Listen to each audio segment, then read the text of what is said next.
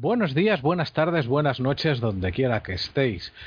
Hoy es jueves 30 de julio de 2020, el año de la plaga y la semana en la que Madrid se están derritiendo directamente las farolas. De hecho, eh, Alex ahora mismo está camino de Salamanca y se ha librado de lo peor porque otro amigo me dice que en Fuenterrabía van a alcanzar hoy los 41 grados del Señor, que eso en la costa del norte de España no solo es inimaginable, sino una pura maldición bíblica.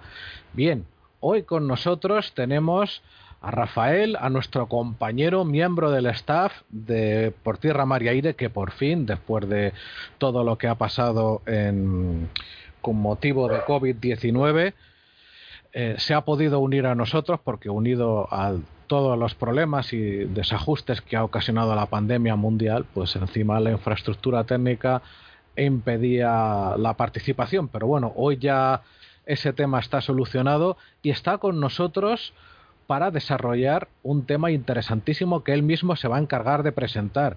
Hola Rafael, buenas tardes. Buenas tardes a todos nuestros queridos suscriptores y oyentes. Un gusto poder estar con ustedes. Un saludo fraterno que vence la distancia desde, desde bueno, este lado del Atlántico. Todavía desde este lado del Atlántico no he podido retornar a España, pero esperando termine esto de la pandemia y poder tomar vuelo de regreso a Europa. Un gran abrazo para todos. Un gusto nuevamente poder participar con ustedes en los podcasts. Tenía ya algunos episodios que no, por producto de esto de, la contingencia con el COVID-19, no había podido participar y además algunos problemas con, con la herramienta tecnológica, la conexión que no me permitía estar a tiempo con ustedes. Pero bueno, nuevamente aquí para participar en un tema bastante, bastante interesante y desde el que, del que a veces muy poco se habla, pero que tiene una importancia capital en todo lo relacionado con el mundo militar, nada más y nada menos que medicina de combate. La medicina de combate, esa, ese arte que ha pasado de ser, no sabría ni cómo calificarla en tiempos de la guerra de Crimea y de Flores Nightingale, a lo que es hoy en día la diferencia bestial que ha ido suponiendo etapa tras etapa, evolución tras evolución, siempre buscando que los infantes, que los combatientes que tenemos desplazados y que se están jugando la vida, pues darles las máximas posibilidades. Es un tema que efectivamente, tú lo has dicho, a lo mejor para algunos no tiene el brillo o la espectacularidad que puedan tener la aviación de combate, los carros o, cualquier tipo de hardware militar y que es más importante que eh, al menos tiene la misma importancia que los sistemas capitales. Ajá, así es. Eh, eh, hay, hay un factor muy importante en, la, en las ciencias y artes militares que dice la, eh, la estrategia es para los aficionados, la logística es para los maestros. Y la medicina o la sanidad militar es parte de esa logística y es de una importancia, como dije antes, absolutamente capital. Bueno, por lo dicho, introduce el tema como quieras. Perfecto. Bueno, como, como venía diciéndote, Juan, es un tema que a veces no llama mucho la atención, pero en, en las ciencias y artes militares hay un dicho que dice que la estrategia es para los aficionados y la logística es para los maestros. Y la logística gana o pierde guerras. Y la sanidad militar o la medicina de guerra es parte de esa logística. Tú al principio del, del programa nombrabas a Florence Nightingale y la guerra de Crimea. Y justamente eh, hay un hay dos antes y dos después en, en, la sanidad militar o en la medicina de guerra, y es justamente la guerra de Crimea, más o menos a partir de 1854, y el conflicto en el sudeste asiático, la guerra del Vietnam, de la década de los 60 y 70, específicamente la participación norteamericana. Las experiencias de Florence Nightingale en la guerra de Corea le mostraron que de las 18.000 bajas aproximadamente de ese conflicto, alrededor de 16.000 no fueron producto de las heridas de, de combate, fueron producto realmente de enfermedades oportunistas, debido a la muy mala higiene que se presentaba en aquel momento en los hospitales de campaña. Estamos hablando que en aquel, en, durante el conflicto en Crimea, los heridos de guerra permanecían en los hospitales de campaña no solamente en un estado muy poco de, muy poca sepsis, sino que además entre la orina, entre excrementos, el personal médico no tomaba las medidas de higiene sanitaria mínimas requeridas y muchos murieron realmente producto de las infecciones o de shock séptico. Antes de la introducción de, de, la artillería de campaña y de largo alcance y de los medios aéreos, nosotros notamos que las estadísticas en materia de lesiones de conflicto, la gran mayoría eran heridas lacerantes, penetrantes y desgarrantes, las cuales provocaban un número muy alto de muertes entre la tropa, producto de la muy mala atención médica a la que eran sometidos. El tiempo de respuesta en la que el soldado era sacado del campo de batalla con heridas hacia un centro de atención médica era muy largo. Con el pasar del tiempo, esto fue reduciéndose y la estadística de muerte fue disminuyendo exponencialmente. No podemos decir que hasta después de la Segunda Guerra Mundial la estadística haya bajado de una forma muy grande.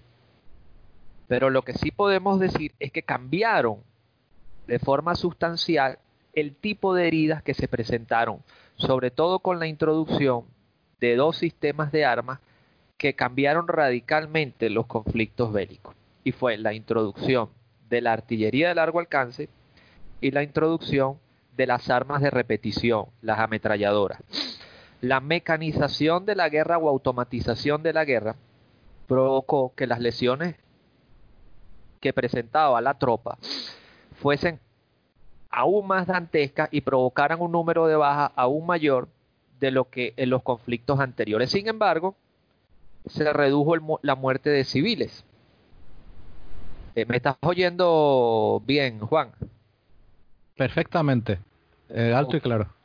Ok, perfecto. De hecho, eh, te quería hacer una pequeña interrupción y aprovecho la oportunidad para recomendar a los oyentes, por una parte, que busquen eh, Florence Nightingale, se escribe como noche y luego night, bueno, busquen Florence Nightingale, perdón, eh, graphics o data journalism, porque además de ser una tener esa visión tan preclara esa mujer sobre las causas de la mortalidad en, em, periféricas al campo de batalla, fue la primera en el, en el en la historia en usar muchos de los gráficos que hoy en día se dan, por supuesto, en presentaciones comerciales o, organizativas o de cualquier tipo. Era una persona con una visión bestial.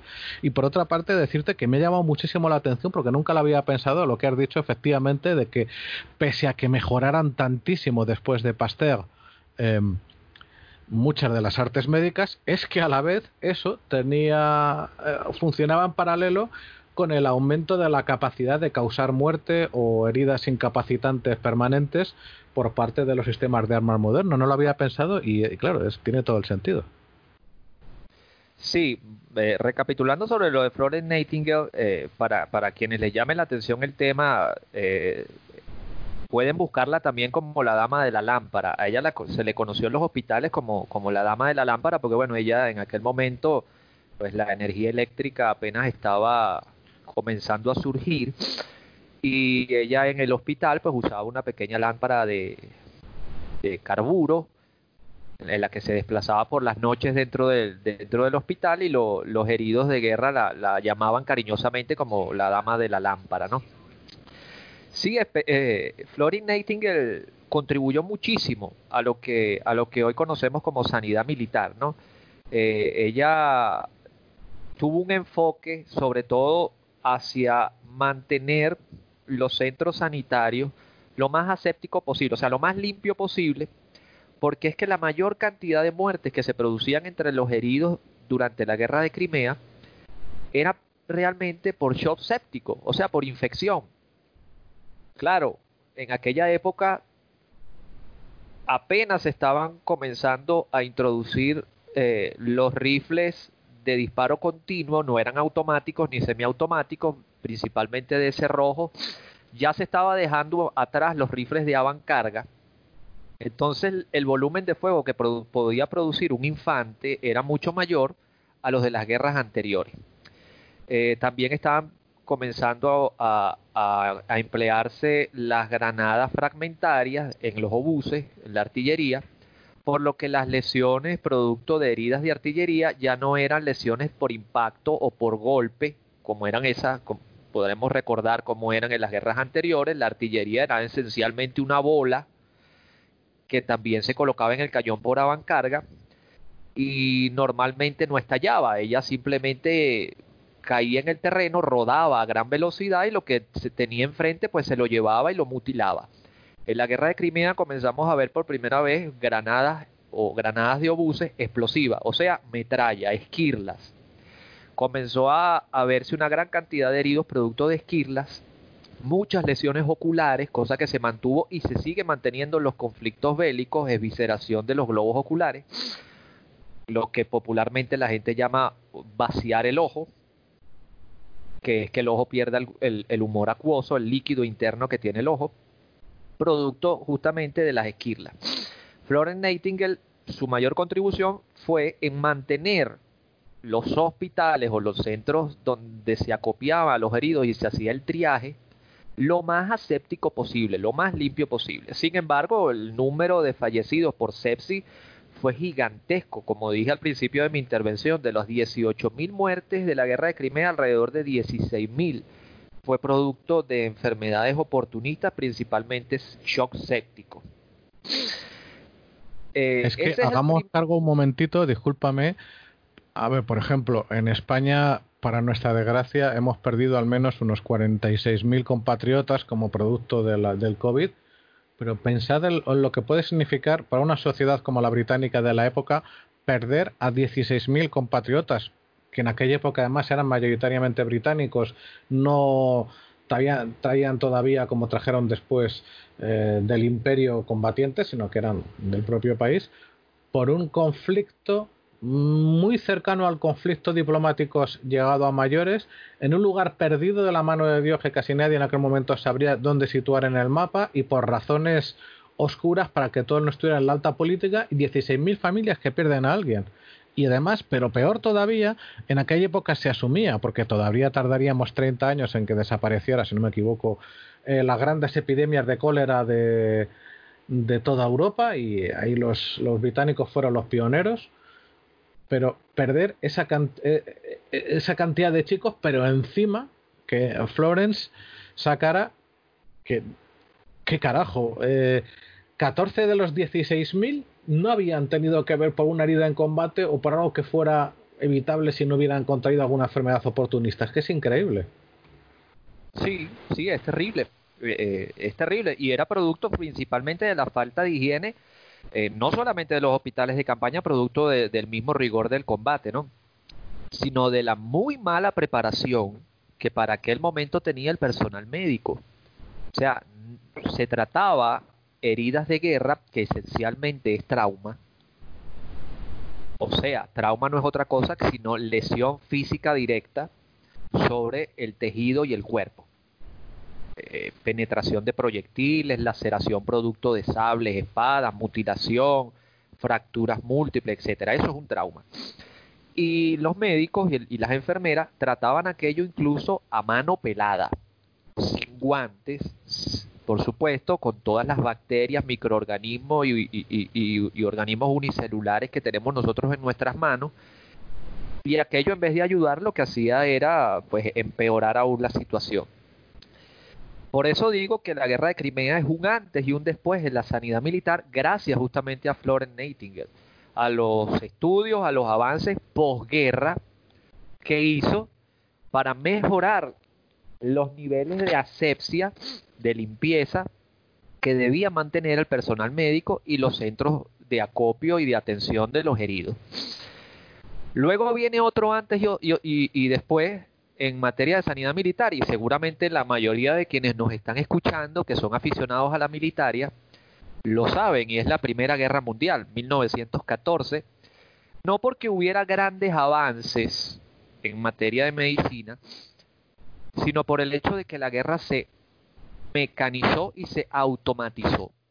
Y al mecanizarse y automatizarse, por supuesto, comenzó a producir una gran cantidad de heridos, casi que a nivel industrial, y una gran cantidad de muertes, que sobrepasaron, eh, sobrepasaron en grande las capacidades que para aquel momento había logrado tener los avances médicos. Sin embargo, hay que tener en claro que si ha habido para la medicina una gran escuela, esta ha sido la guerra. Desafortunadamente es así.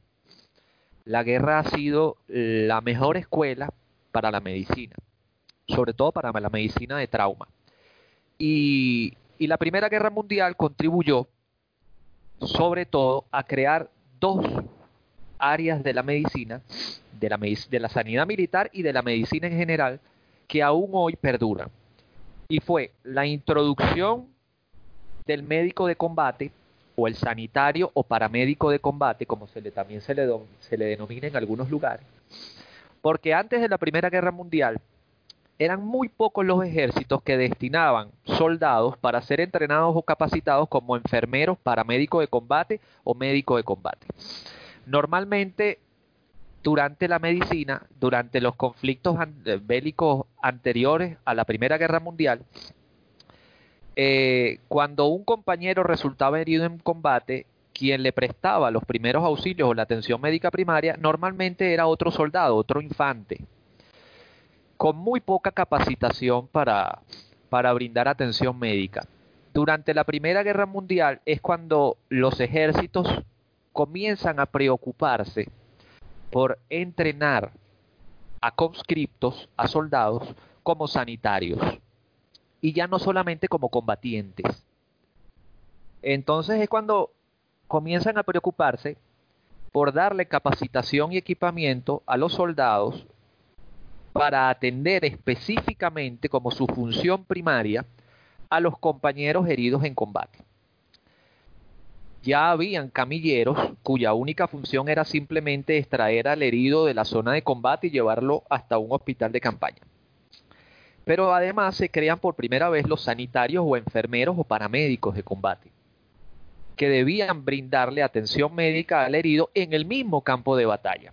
Esto contribuyó enormemente a reducir de forma significativa las bajas sin embargo, seguíamos teniendo el problema de que a pesar de que el soldado herido recibía una atención médica relativamente rápida, sin embargo, seguía habiendo una tasa de mortalidad muy grande. Sí cambiaron las heridas, pasaron de, tener, de ser heridas esencialmente lacerantes y punzopenetrantes. Durante la Primera Guerra Mundial empezamos a tener heridas, una gran cantidad de heridas mutilantes, producto del empleo masivo de artillería y de aviación.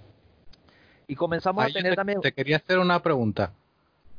A ver, en tiempos de Nightingale, la, la campaña de Crimea, estaremos hablando de mosquetes que todavía se empleaba, a ver si no meto la pata, el Brown Bess, en cualquier caso, pólvora negra y bolas muy grandes y muy pesadas, pero cuya velocidad apenas era supersónica en el mejor de los casos, y por lo tanto el canal temporal y el canal permanente de la herida eran muy parecidos. Canal temporal es lo que se produce en un cuerpo flexible, en un cuerpo mm, básicamente eh, de base cercana al agua, como somos nosotros mismos.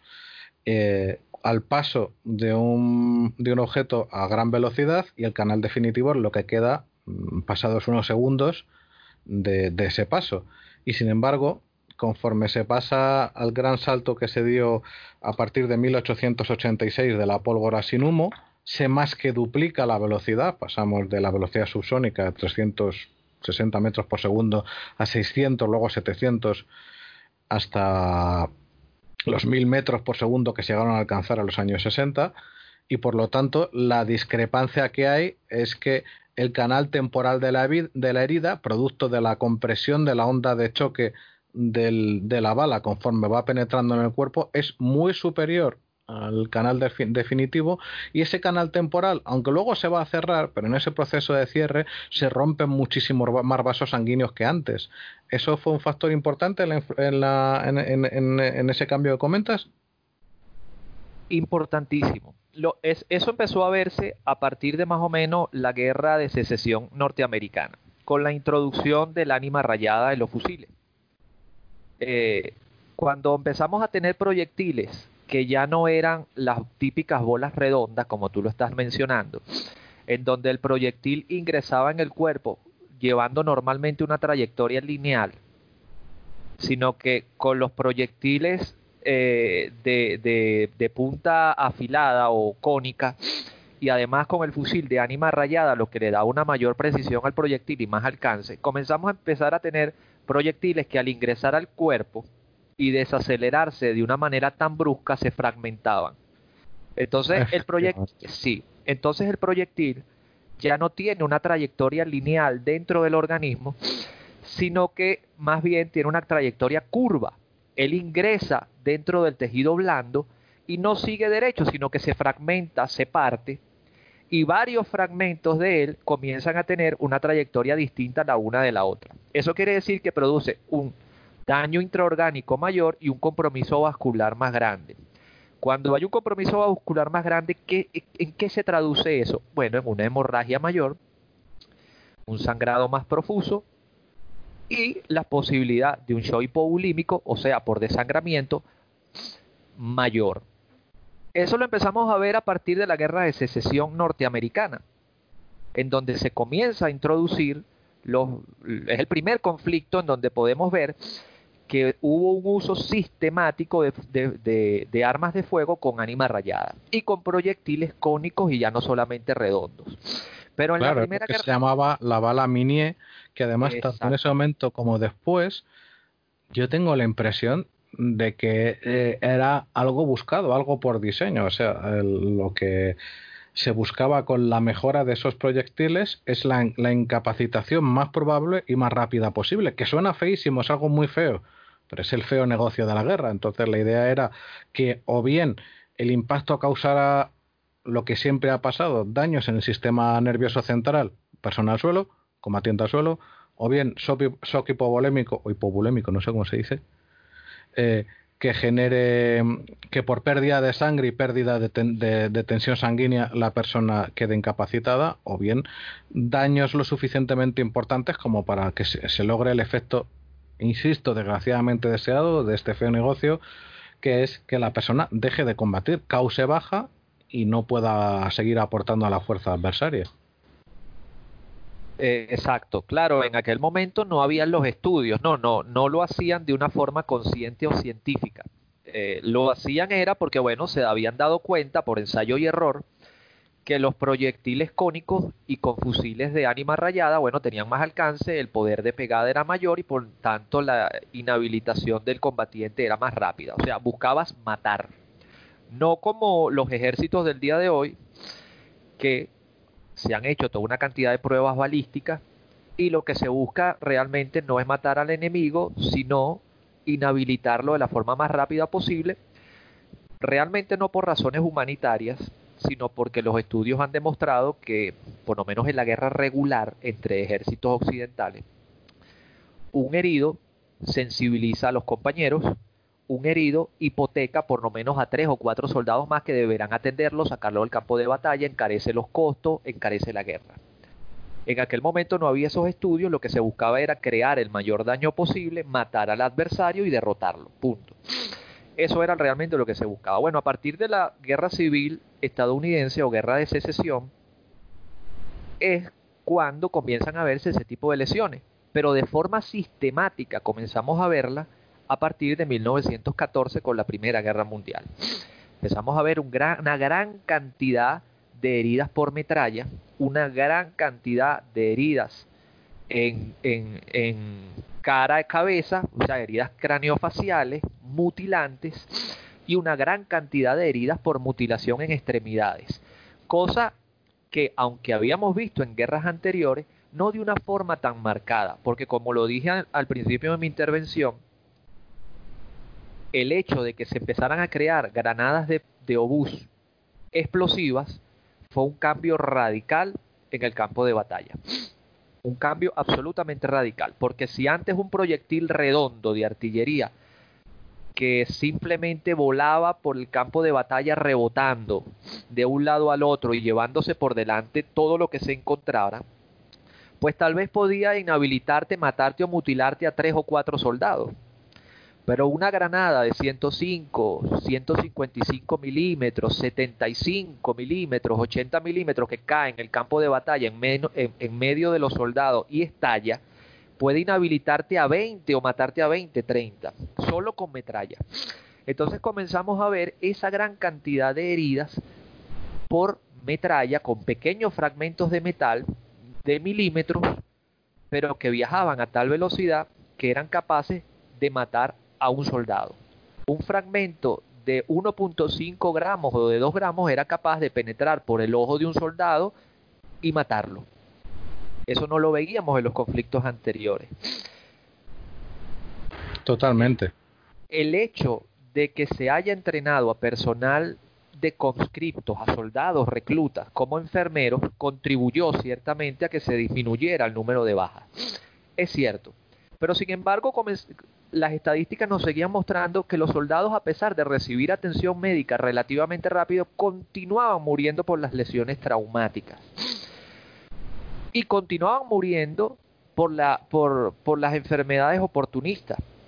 Durante la Primera Guerra Mundial hubo una gran cantidad de bajas por tuberculosis y no se hacía nada para evitarlo, porque no se podía realmente hacer nada no, no existían los tratamientos necesarios y todavía seguían muriendo gran cantidad de soldados por las infecciones. Bueno, todavía no se habían desarrollado los antibióticos de alto espectro. Entonces, seguíamos teniendo los mismos problemas que en los campos de batalla del siglo XIX, del siglo XVIII y del siglo XVII. Los soldados no solamente nos morían por las lesiones del fragor del combate, sino que nos morían por, por, por la muy mala atención médica. Sin embargo, la Primera Guerra Mundial contribuyó en dos áreas, como dije, importantísimas y que siguen perdurando en todos los ejércitos del mundo. El entrenamiento de personal sanitario como paramédico de combate y un área de la medicina que es importantísima y que surge justamente por la Primera Guerra Mundial, y es la cirugía reconstructiva. Durante la Primera Guerra Mundial y los años posteriores a la Primera Guerra Mundial era una cirugía reconstructiva más de maquillaje que realmente de reconstruir tejidos. Como dije, la Primera Guerra Mundial es un conflicto en donde se empleó gran cantidad de artillería y las lesiones mutilantes en cara y cabeza fueron enormes. Pérdida de nariz, pérdida de ojos, pérdida de mandíbula, pérdida de oreja, pérdida de parte del rostro, incluso pérdida de masa encefálica con, con, con personas que lograban sobrevivir a ese tipo de lesiones, pero sin embargo quedaban de, una forma impresentables. Después de la Primera Guerra Mundial. De hecho, si me permites una pequeña, un pequeño paréntesis, yo recomendaría a los oyentes que buscaran la obra de un pintor alemán llamado Otto Dix, D.I.X., un apellido muy sencillo, que es uno de los pintores que, bueno, por sus experiencias en combate en ese conflicto, uno de tantos pintores, mejor dicho, que se quedaron absolutamente impresionados por lo que vieron y lo trasladaron a su obra y algunos de sus, cuadros más, más conocidos y valorados están centrados en mutilados, en mutilados que los has descrito. Pierden mandíbula, pierden nariz, pierden y claro, eso era una imagen que en esa Europa que había pasado prácticamente un siglo en paz, desde la era napoleónica, me refiero paz a nivel continental, de repente ver tanto así por la calle fue un shock para la población. Pero, y por otra parte, además, en, en relación con eso, la industria de fabricación de accesorios para disimular las mutilaciones de guerra pegó una explosión absolutamente espectacular en menos de cinco años y ojo, porque a esas personas, a esas mm, pobres personas, porque imagínate lo que es pasar el resto de tu vida sin parte o sin la totalidad de la mandíbula o sin una, o sea, con graves daños en la cara, además del daño físico y del trauma psicológico, está tu reaceptación en sociedad. A las personas que han sufrido daños semejantes, pues eh, el día a día, si, lo, si se contempla tal cual y encima en un mundo en el que ya las enfermedades que antes se llamaban lepra pues habían disminuido hasta la anécdota, las personas no estaban acostumbradas a ver personas con graves daños faciales. Y hubo una reacción muy rápida y muy interesante de mm, pequeños fabricantes que empezaron a fabricar a toda velocidad réplicas muy precisas de las partes faltantes de la cara para dar a esas personas no la funcionalidad, pero sí calidad de vida. Sí, fue, fue principalmente en materia de desarrollo de prótesis. Eh, prótesis, en este caso faciales, ¿no? Porque ya veníamos con la costumbre de, bueno, las prótesis de extremidades, piernas, brazos, que era lo que asociábamos normalmente a, a mutilaciones de guerra. Era muy raro, no quiere decir que no se presentara en conflictos anteriores, mutilación de nariz, mandíbulas, pérdida de globos oculares, orejas, etcétera, ¿no? Pero en la Primera Guerra Mundial estamos hablando de miles, cientos de personas, de combatientes, que, que sí, que perdieron parte de sus rostros. En aquel momento los avances en medicina, en cirugía reconstructiva no eran... prácticamente no existía medicina reconstructiva. Entonces lo que se hizo para paliar eso es lo que, lo que en medicina se denomina eh, eh, eh, tratamiento paliativo, ¿no? Un pañito caliente para que, bueno, la persona pudiera tener algún nivel de calidad de vida y, lo que se pudo desarrollar era prótesis, principalmente prótesis faciales, que intentaran disimular un poco eh, las lesiones mutilantes en rostro. Sin embargo, durante la Segunda Guerra Mundial, 20 años después de la, de la Primera Guerra Mundial, comenzamos a notar que el número de bajas en los combatientes disminuía grandemente.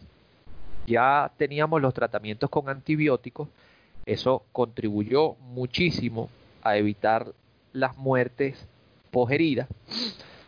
Ya había toda una cultura de asepsia del personal médico, ya teníamos personal sanitario de combate entrenados, paramédicos de combate, sanitarios entrenados, pero seguíamos teniendo el mismo problema. Los combatientes seguían muriendo a pesar de llegar al hospital o al centro de atención primaria relativamente rápido. Y por esto es que al principio de mi intervención decía, hay dos antes y después en materia de sanidad militar. Y son la guerra de Crimea por, por la dama de la lámpara y el conflicto en Vietnam. El conflicto en Vietnam es el verdadero antes y después en materia de medicina de guerra. La medicina de guerra se, eh, eh, la medicina de guerra se, centra principalmente en tratamiento de trauma. Y el personal médico se entrena en trauma para concentrarnos en tres áreas, vía, respiración, circulación. Antes del conflicto en Vietnam, al personal médico se le entrenaba para que cuando había una lesión traumática te concentraras esencialmente en mantener la presión arterial lo más alta que pudieras, lo más elevada que pudieras para evitar el shock hipogulímico. Eso quiere decir que los paramédicos de combate se les decía, tómale una vía lo más rápido que puedas al paciente y empieza a meterle suero, suero, solución isotónica, Ringer lactato al 0.5%, lo que tengas. Así sea agua destilada, pero elévale la presión arterial para evitar la parada cardiorrespiratoria por shock hipobulímico. Bueno, el conflicto en Vietnam nos demostró que eso era un gran error. Eso era un gran error. Y era un gran error porque Vietnam es el primer conflicto en donde el soldado, en, este caso específicamente el soldado estadounidense, porque el norvietnamita y el guerrillero sudvietnamita del Vietcong no tenían estas dádivas, pero en este caso el soldado estadounidense fue el primer conflicto en el que el combatiente herido, a los pocos minutos de ser herido, podía ser evacuado del campo de batalla, con la introducción del helicóptero. Entonces el soldado estadounidense resultaba herido por radio se llamaba un medivac, una evacuación aeromédica. A los pocos minutos, si la zona de combate lo permitía, el helicóptero estaba en el área y el soldado era evacuado de la zona de combate y en el mismo helicóptero comenzaba a recibir atención médica por un paramédico. El paramédico inmediatamente e intentaba elevar la presión arterial, como se le había enseñado desde hacía décadas, pero sin embargo el soldado seguía muriendo. Es durante este conflicto que el personal médico se empieza a dar cuenta que la clave no estaba en elevar la presión arterial.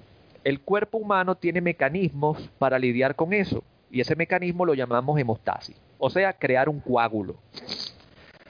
Al principio ese coágulo es muy débil porque las plaquetas apenas están empezando a solidificarse. Si tú elevas la presión arterial con ese coágulo muy débil, lo que haces es romperlo y continúa el sangrado. Entonces se cambia el protocolo de acción de trauma y se le comienza a decir al personal sanitario, al personal de paramédicos de combate y médicos, que ya la clave no estaba en elevar la presión arterial, a menos que estuviera en dígitos peligrosamente bajos. La clave estaba era en primero detener la hemorragia. Primero concéntrate en detener la hemorragia, sea por torniquetes, sea por utilizar hemostatos. Los hemostatos son pinzas para trancar los, vasos sanguíneos que pudieran estar lacerados y por donde se está perdiendo el flujo. Entonces se le enseñó al personal que eso era lo que debías concentrarte. Para la hemorragia. Cuando hayas parado la hemorragia o, o, por lo menos la hayas detenido en su mayoría, entonces sí concéntrate en elevar la presión arterial para evitar la parada cardiorrespiratoria. Cuando el personal de paramédicos de combate comenzó a aplicar este procedimiento, las muertes en combate disminuyeron grandemente. Sí, como digo, la introducción del helicóptero permitió sacar al, combatiente estadounidense de la zona de combate muy rápido. Entonces es cuando el personal médico empieza a darse cuenta que elevar la tensión arterial no era la clave, porque el, el, herido continuaba muriendo por shock hipovolémico. La clave estaba en detener la hemorragia.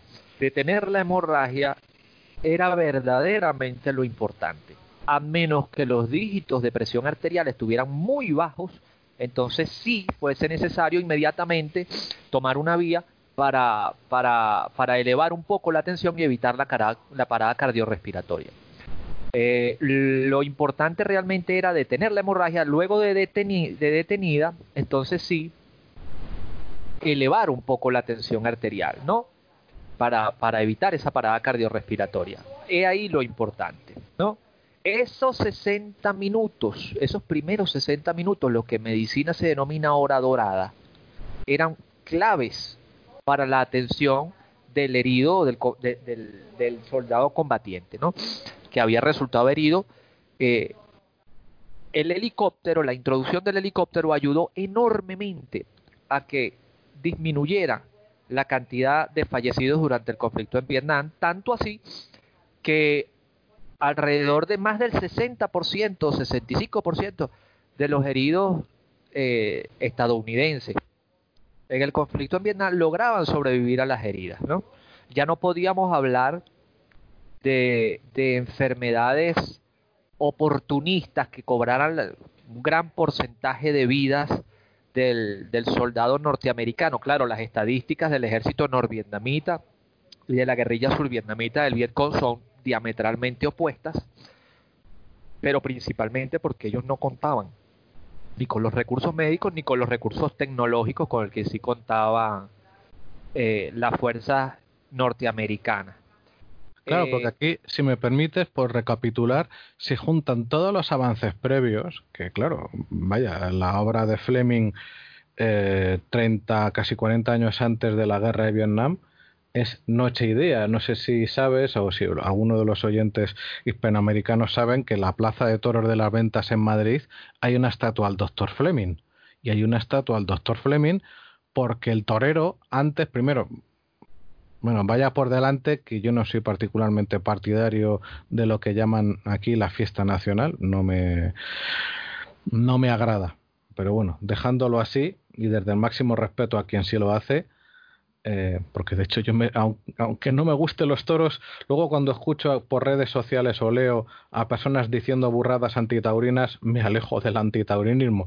Fin de los topics. El tema que tenía eh, antes la, eh, eh, la tauromaquia en España es que el toro era mucho más ágil, era más chiquitito y había más heridas no mortales. Pero claro, era la herida causada por un cuerno de toro, por un asta que eso tenía que era lo más séptico que te puedas imaginar. Y muchísimos muchísimos toreros morían de una incluso de puntazos no muy, no muy profundos, no muy graves, que no interesaban ninguna vía principal del organismo, pero que iban con regalito y, se producía muerte por, por algún tipo de, enfermedad séptica en días o semanas, incluso unas cuantas semanas, ¿no? Entonces, claro, cuando eh, la, primera, el primer antibiótico que llega aquí a España, que es la sulfamida, se empieza a emplear de forma sistemática cuando un, torero o un banderillero recibe un puntazo, pues de repente empiezan a no morirse y los toreros pagan una señora estatua para tenerle ahí. Entonces, claro,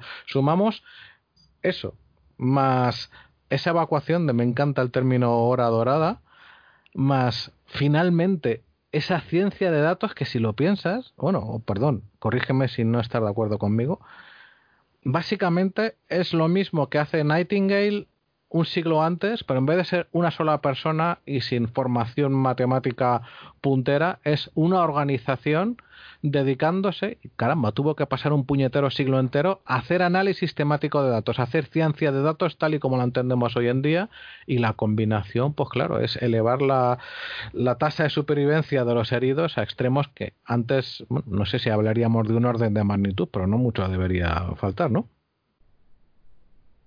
absolutamente. Eh, tanto así, Juan, que en el conflicto en Vietnam, el primer factor de bajas en las fuerzas norteamericanas, bajas no muerte, sino salida de personal de, la zona de combate y permaneciendo en cuidados médicos por, por unos meses o por unas semanas hasta poder regresar a servicio activo. La primer cantidad de, el primer factor de ese tipo de bajas no fueron las heridas de combate en Vietnam, fue la disentería y las enfermedades estomacales.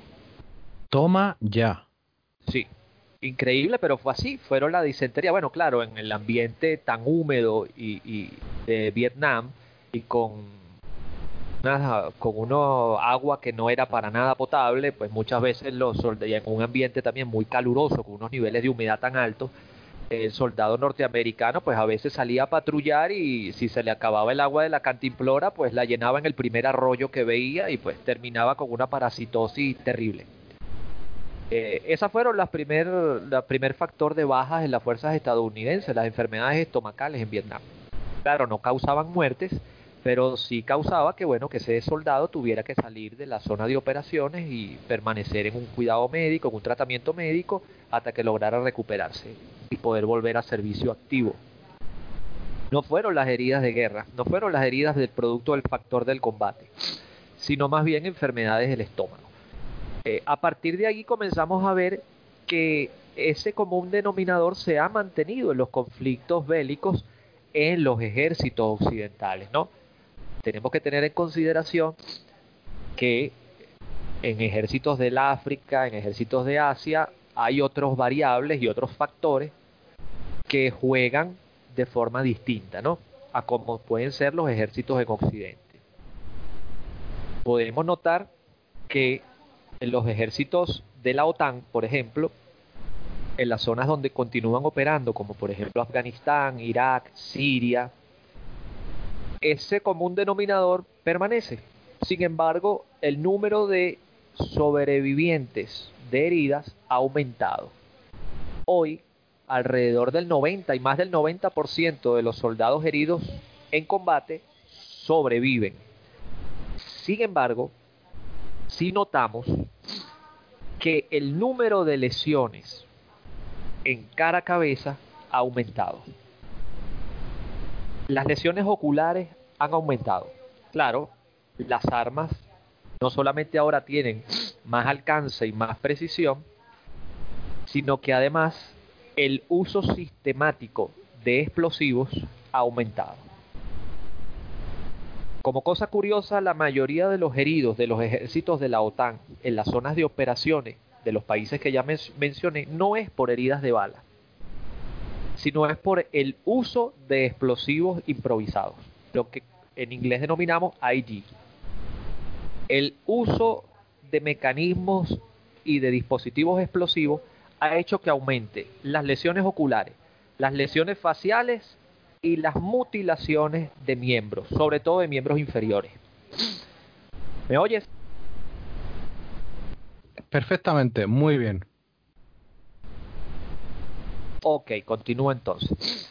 Sí, hemos notado eso, que el número de lesiones mutilantes en miembros inferiores ha aumentado. Claro, tenemos que tener en cuenta que en Occidente los ejércitos regulares no vemos un conflicto bélico entre ejércitos. Eh, en Europa, tal vez desde el final de la guerra de la ex Yugoslavia, en Europa del Este, con la guerra entre Ucrania y las fuerzas prorrusas, o el conflicto Georgia-Rusia del año 2008. Eh, pero no hemos visto un enfrentamiento sistemático entre ejércitos regulares en, Occidente desde el final de la Segunda Guerra Mundial.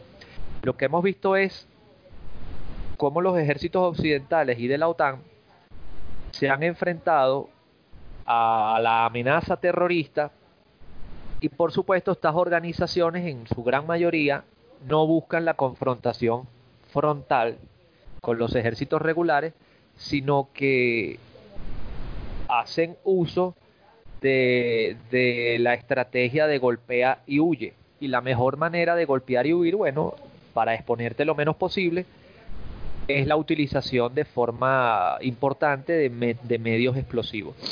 Esto lo podemos ver también en América, por ejemplo, en el conflicto en Colombia en donde sin embargo sí vemos una gran cantidad de combate cuerpo a cuerpo entre infantería colombiana y, organizaciones narcoterroristas.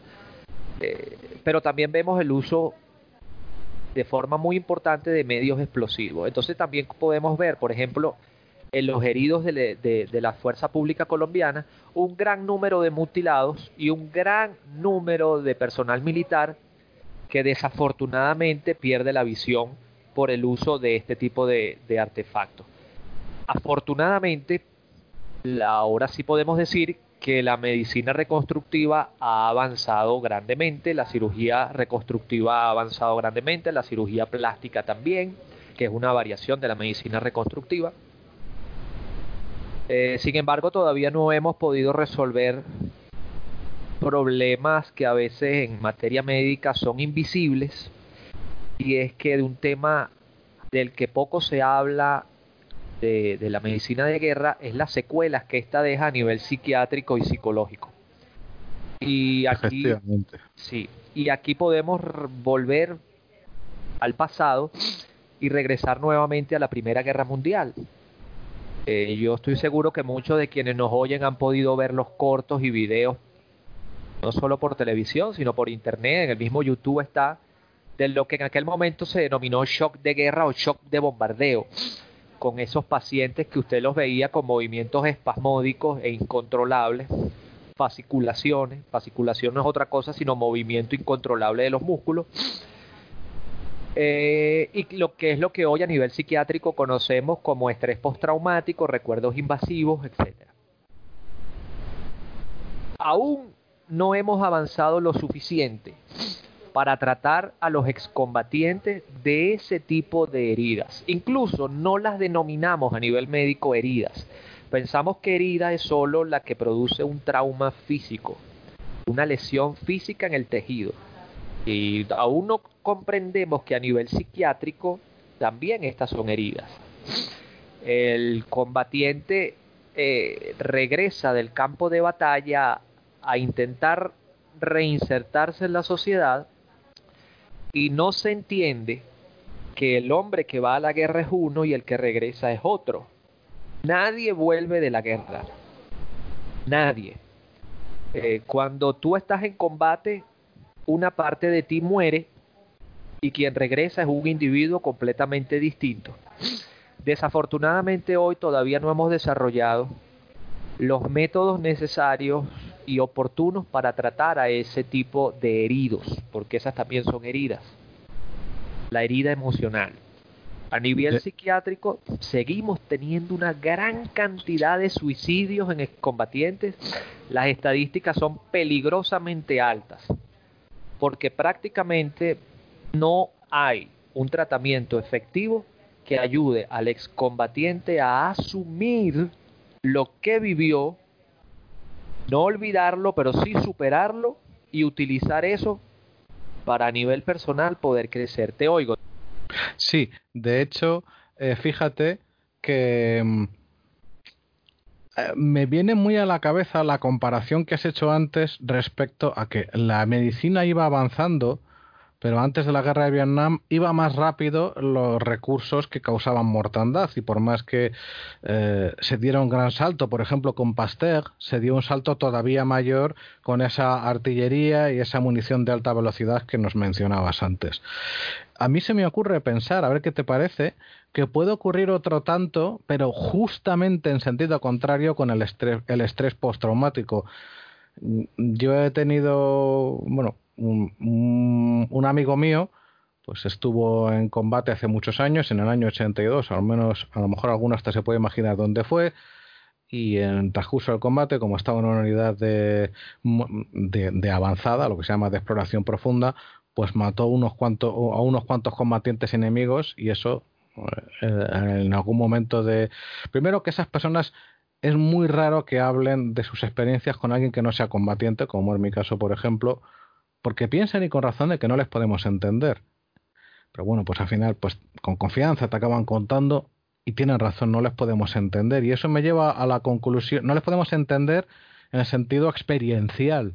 Ni es dificilísimo empatizar y hacerte completamente cargo de lo que significa para una persona sana y correcta y honesta eh, acabar con la vida de un semejante, ¿no? Pero eso me lleva precisamente a que en los países occidentales, en los países donde hay o bien en las secciones de esos países donde hay una vida razonable, una vida sana, una vida segura y por lo tanto una falta de experiencia de la violencia y sobre todo de los extremos de la violencia y sus resultados, pues de esas, de esas sociedades o de esos segmentos sociales sacamos chicos, se les forma y se les forma para una realidad para la que no están eh, em, preparados en ningún sentido. Van a poder aprender a manejar todos sus sistemas de armas, pero no ha habido una forma de que les compense la falta total de experiencia previa de ver muertos en las calles, de ver los resultados eh, de de, los sistemas de armas modernos o antiguos, en última instancia me da igual, y de la pérdida de sus amigos y compañeros. Para, para eso nadie está acostumbrado. Y voy a un último ejemplo. Por ejemplo, quien es un superviviente de un suicidio, quien ha perdido a alguien cercano por un suicidio, la vida no vuelve a ser igual. La vida está antes de ese día y después de ese día. Y como al haber descrito, es completamente correcto. Algo en ti se muere. Y ese algo en ti, mientras va muriendo, va diciendo, por más que lo trates de evitar, ay si yo hubiera, y si yo, y si hubiera pasado ese día, y si hubiera prestado más atención, pues qué más decir si, si, ese sentimiento de culpabilidad de por qué yo he sobrevivido, que es el mismo del de los campos, ¿no? ¿Por qué mi amigo, mi compañero de armas, que encima con esa vinculación emocional que es rarísimo que se dé fuera de, una situación de combate, que, se dan con los compañeros, de repente pierdes a uno, pierdes a dos, pierdes a tres, y aunque, sabes perfectamente, mucho más que un superviviente un suicidio, qué es lo que por qué ha ocurrido, no deja de ser una pérdida de alguien cercanísimo y todo eso se va acumulando y como se ha sacado a esos chicos de hogares pues, razonablemente sanos, sobre todo de sociedades sanas, de sociedades que no se han roto por la guerra, pues ese salto experiencial brutal, pues yo diría que es lo mismo para la inversa que esa medicina que iba corriendo detrás sin alcanzar hasta los años 60 a los daños que iban haciendo los sistemas militares. En otras palabras, a ver, en la guerra de la independencia española, por ejemplo, pues nuestra sociedad por aquel momento, si se lee historia social de los siglos XVIII y XIX, era una sociedad hiperviolenta. La gente llevaba navajas monstruosas, me refiero a los trabajadores, tanto para trabajar como porque si se terciaba, pues salían a pasear. Y la muerte en la calle no era un extraño. Cuando se empezó a combatir al francés, pues hombre, no fue bonito, Goya está ahí para ilustrarlo, pero las personas no daban un salto experiencial tan bestial, porque desde chiquititos, desde ver penas de muerte ejecutadas en plena vía pública, hasta un vecino que se carga a otro vecino por cualquier cuestión menor o baladí, o no tan baladí, pero que lo evistera y lo deja en el sitio. Pero a nuestros chicos del siglo XXI se les forma con sistemas de armas muy complejos, pero se les traslada de una vida sana, de una vida pacífica, de una vida donde ni te van a matar, ni sobre todo vas a ver esa, el resultado de de, armas, de explosivos, de lo que fuera. Claro, e, es que yo no sé, Rafael, pero me parece dificilísimo encontrar una solución porque, sinceramente, bueno, y afortunadamente, el salto es demasiado grande. No es como, qué sé yo, la desgraciada sociedad siria que después de eh, ya nueve años de combates, pues las personas han pasado por todos esos, todos, o sea, la inmensa mayoría han quedado traumatizados en mayor o menor grado y ya lo han incorporado a su realidad. Nosotros no. Hay un factor muy importante, Juan, cuanto a, a la psicología de guerra. Y nosotros lo podemos ver en las estadísticas de suicidio. ¿Por qué después del conflicto de la Primera Guerra Mundial comenzamos a ver una alta tasa de suicidio en los excombatientes. Pero sin embargo avanzamos 20 y 30 años después y no vemos esa tasa de suicidio en los excombatientes de la Segunda Guerra Mundial. Avanzamos 20 años y vamos hasta Vietnam y volvemos a ver una alta tasa de suicidio en los excombatientes norteamericanos de Vietnam, sin embargo en los norvietnamitas no. ¿Por qué avanzamos 40 años más y vemos una alta tasa de suicidio en los excombatientes norteamericanos de Irak y Afganistán. ¿Por qué no vemos esa tasa de suicidio en los de la Segunda Guerra Mundial? Bueno, la respuesta es bastante fácil. Es muy importante que tú creas que estás combatiendo por algo justo. Si tú estás convencido, ¿me estás oyendo, Juan? Perfectamente y no puedo estar más de acuerdo. Es así. Si tú estás convencido que fuiste a la guerra y tuviste que hacer cosas duras, cosas que van en contra de tus convicciones, matar a otro ser humano es algo que aunque está en nuestro instinto animal, sin embargo no lo está en nuestros convencionalismos sociales, porque a nosotros nos enseñan desde niño que matar está mal. Y matar está mal. Pero hay atenuantes legales y morales que pueden justificar que un ser humano le quite la vida a otro. Tu vida, tu seguridad está en peligro, alguien viene con un cuchillo a robarte, con una pistola a matarte y tú te defendiste y no te quedó otra opción que tener que quitarle la vida. Bueno, nuestros abuelos fueron a la Segunda Guerra Mundial a combatir a otros individuos que metían a personas en hornos.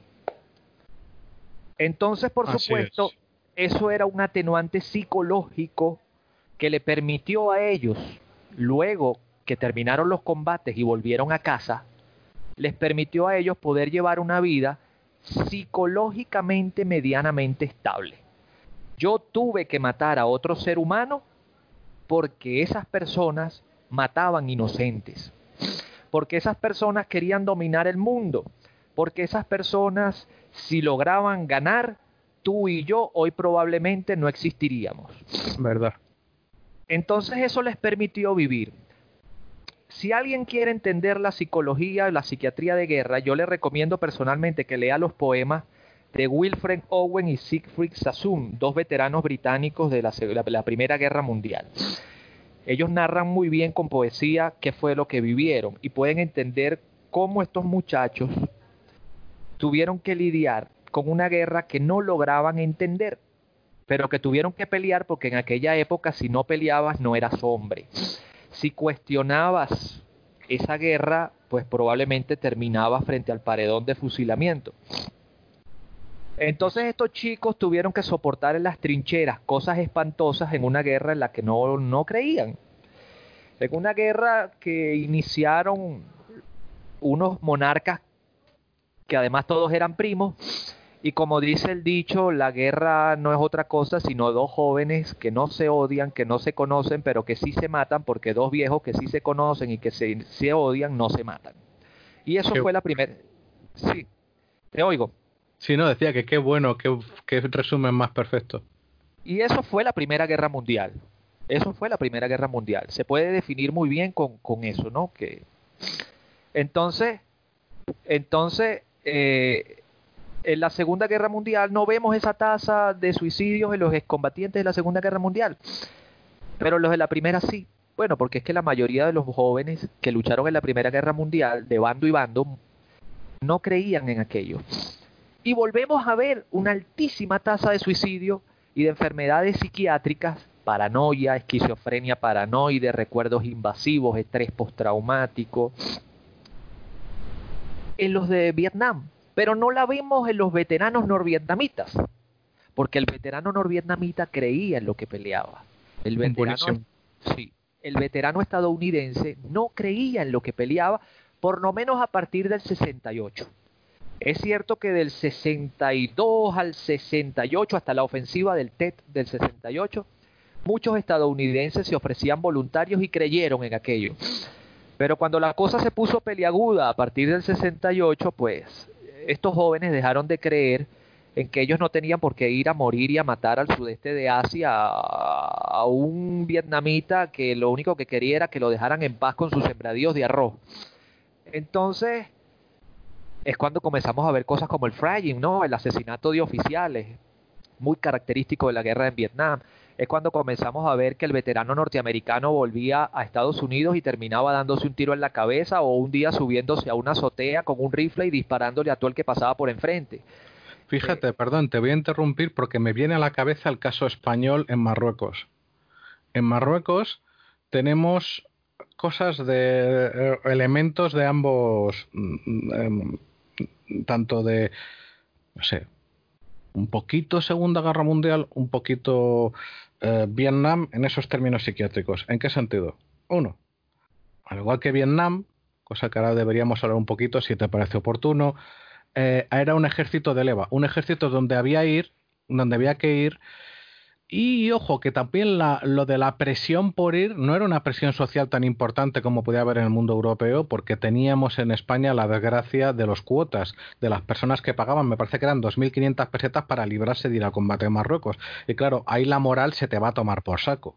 Porque ahí no es vamos todos y tal, no, no, no, no. Ahí va el pobretón que no puede, ¿vale?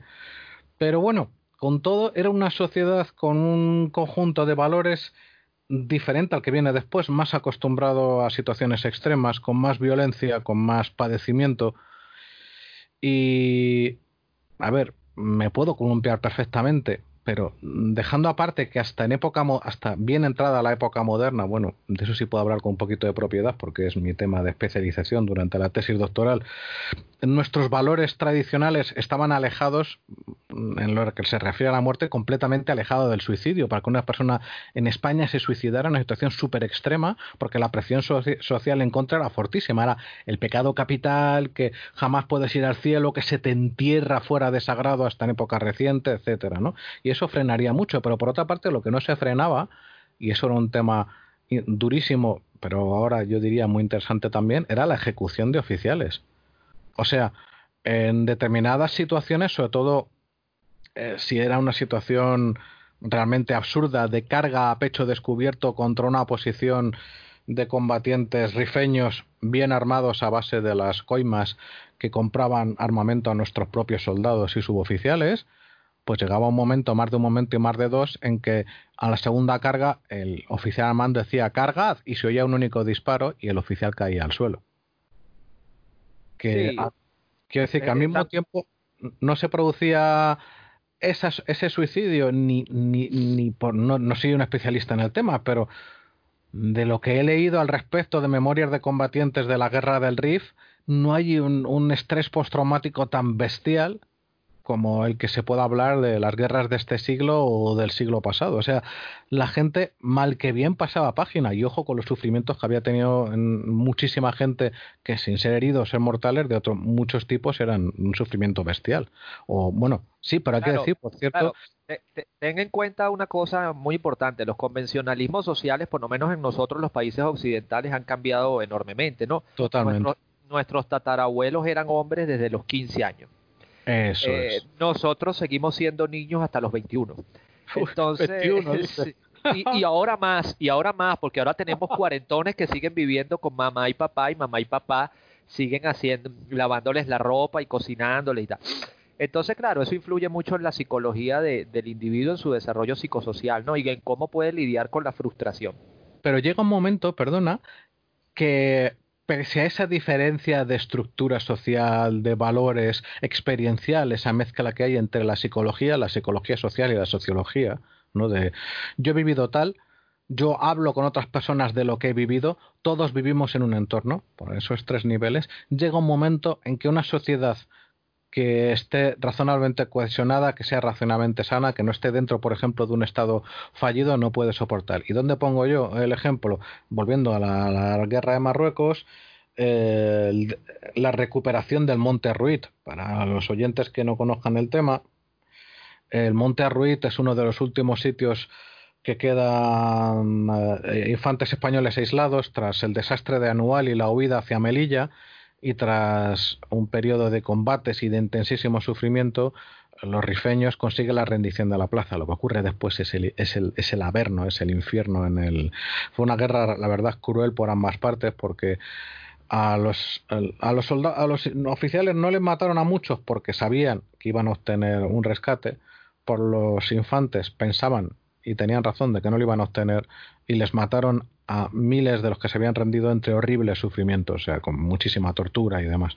Entonces, cuando esa posición se recupera unos meses después y se encuentran eh, cadáveres esqueletizados a lo largo de toda, de toda la cima de la colina, muchísimos de los primeros que entran se vuelven locos. Eso es lo que dicen los, los relatos de la época, que fue entrar, ver un esqueleto con ropas españolas, otro, otro, otro, otro y otro, y ver me voy a ahorrar la descripción de los detalles más gruesos y eso es lo que ya hace el clack en la cabeza y esas primeras personas tienen que ser, bueno, no tienen solución, quedan locos para siempre, como se decía en aquella época. Estábamos hablando sobre la cuestión del, mm, del impacto definitivo del estrés postraumático, que es el índice de suicidios, y que en Estados Unidos presenta un índice de suicidios en los, veteranos de guerra muy superiores a los que se dan en, en, los ejércitos de otros países occidentales. Y ahí apuntábamos, entre otros factores, y a mí me gustaría desarrollarlo un poquito en base a unos recuerdos de mi madre. En mi casa,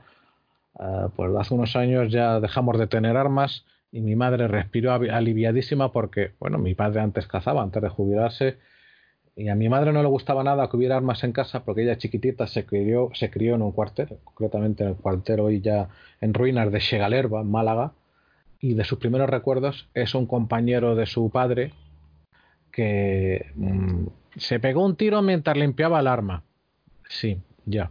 En fin, era lo que se decía, lo que ella escuchó. Ella su recuerdo era ver sacar una camilla tapada con una manta de un cabo compañero de, bueno, no, sí, compañero, que narices, de, su padre, y eso lo tenían en mente, hasta hoy mismo lo tiene. De hecho, en España al menos, el índice de suicidios de policía y guardia civil es un tema que afortunadamente se le está prestando últimamente muchísima atención porque es muy superior al de la población que no tiene un acceso tan rápido a las armas muchos policías y guardias civiles en España tienen un arma tanto personal como reglamentaria, según los casos, en sus domicilios o en la casa cuartel, ya ni te cuento. Y claro, es que pensémoslo, para una persona que está ante una situación muy dura, ante cualquier motivo que lleve a un a que se acerque demasiado el, el perro negro de la depresión, perro negro es la figura que empleaba Churchill, pues pensar en que una palanquita te va a quitar de todos los de todos tus problemas, te va a evitar seguir una situación invivible según como lo estabas viviendo, es una tentación muy poderosa. Y si a eso le sumamos que como estábamos hablando, ¿no? que los combatientes norteamericanos por una parte eh, no tiene eh, están expuestos a muchas más situaciones de combate que los combatientes de otros países de la, de la OTAN por las circunstancias de su país.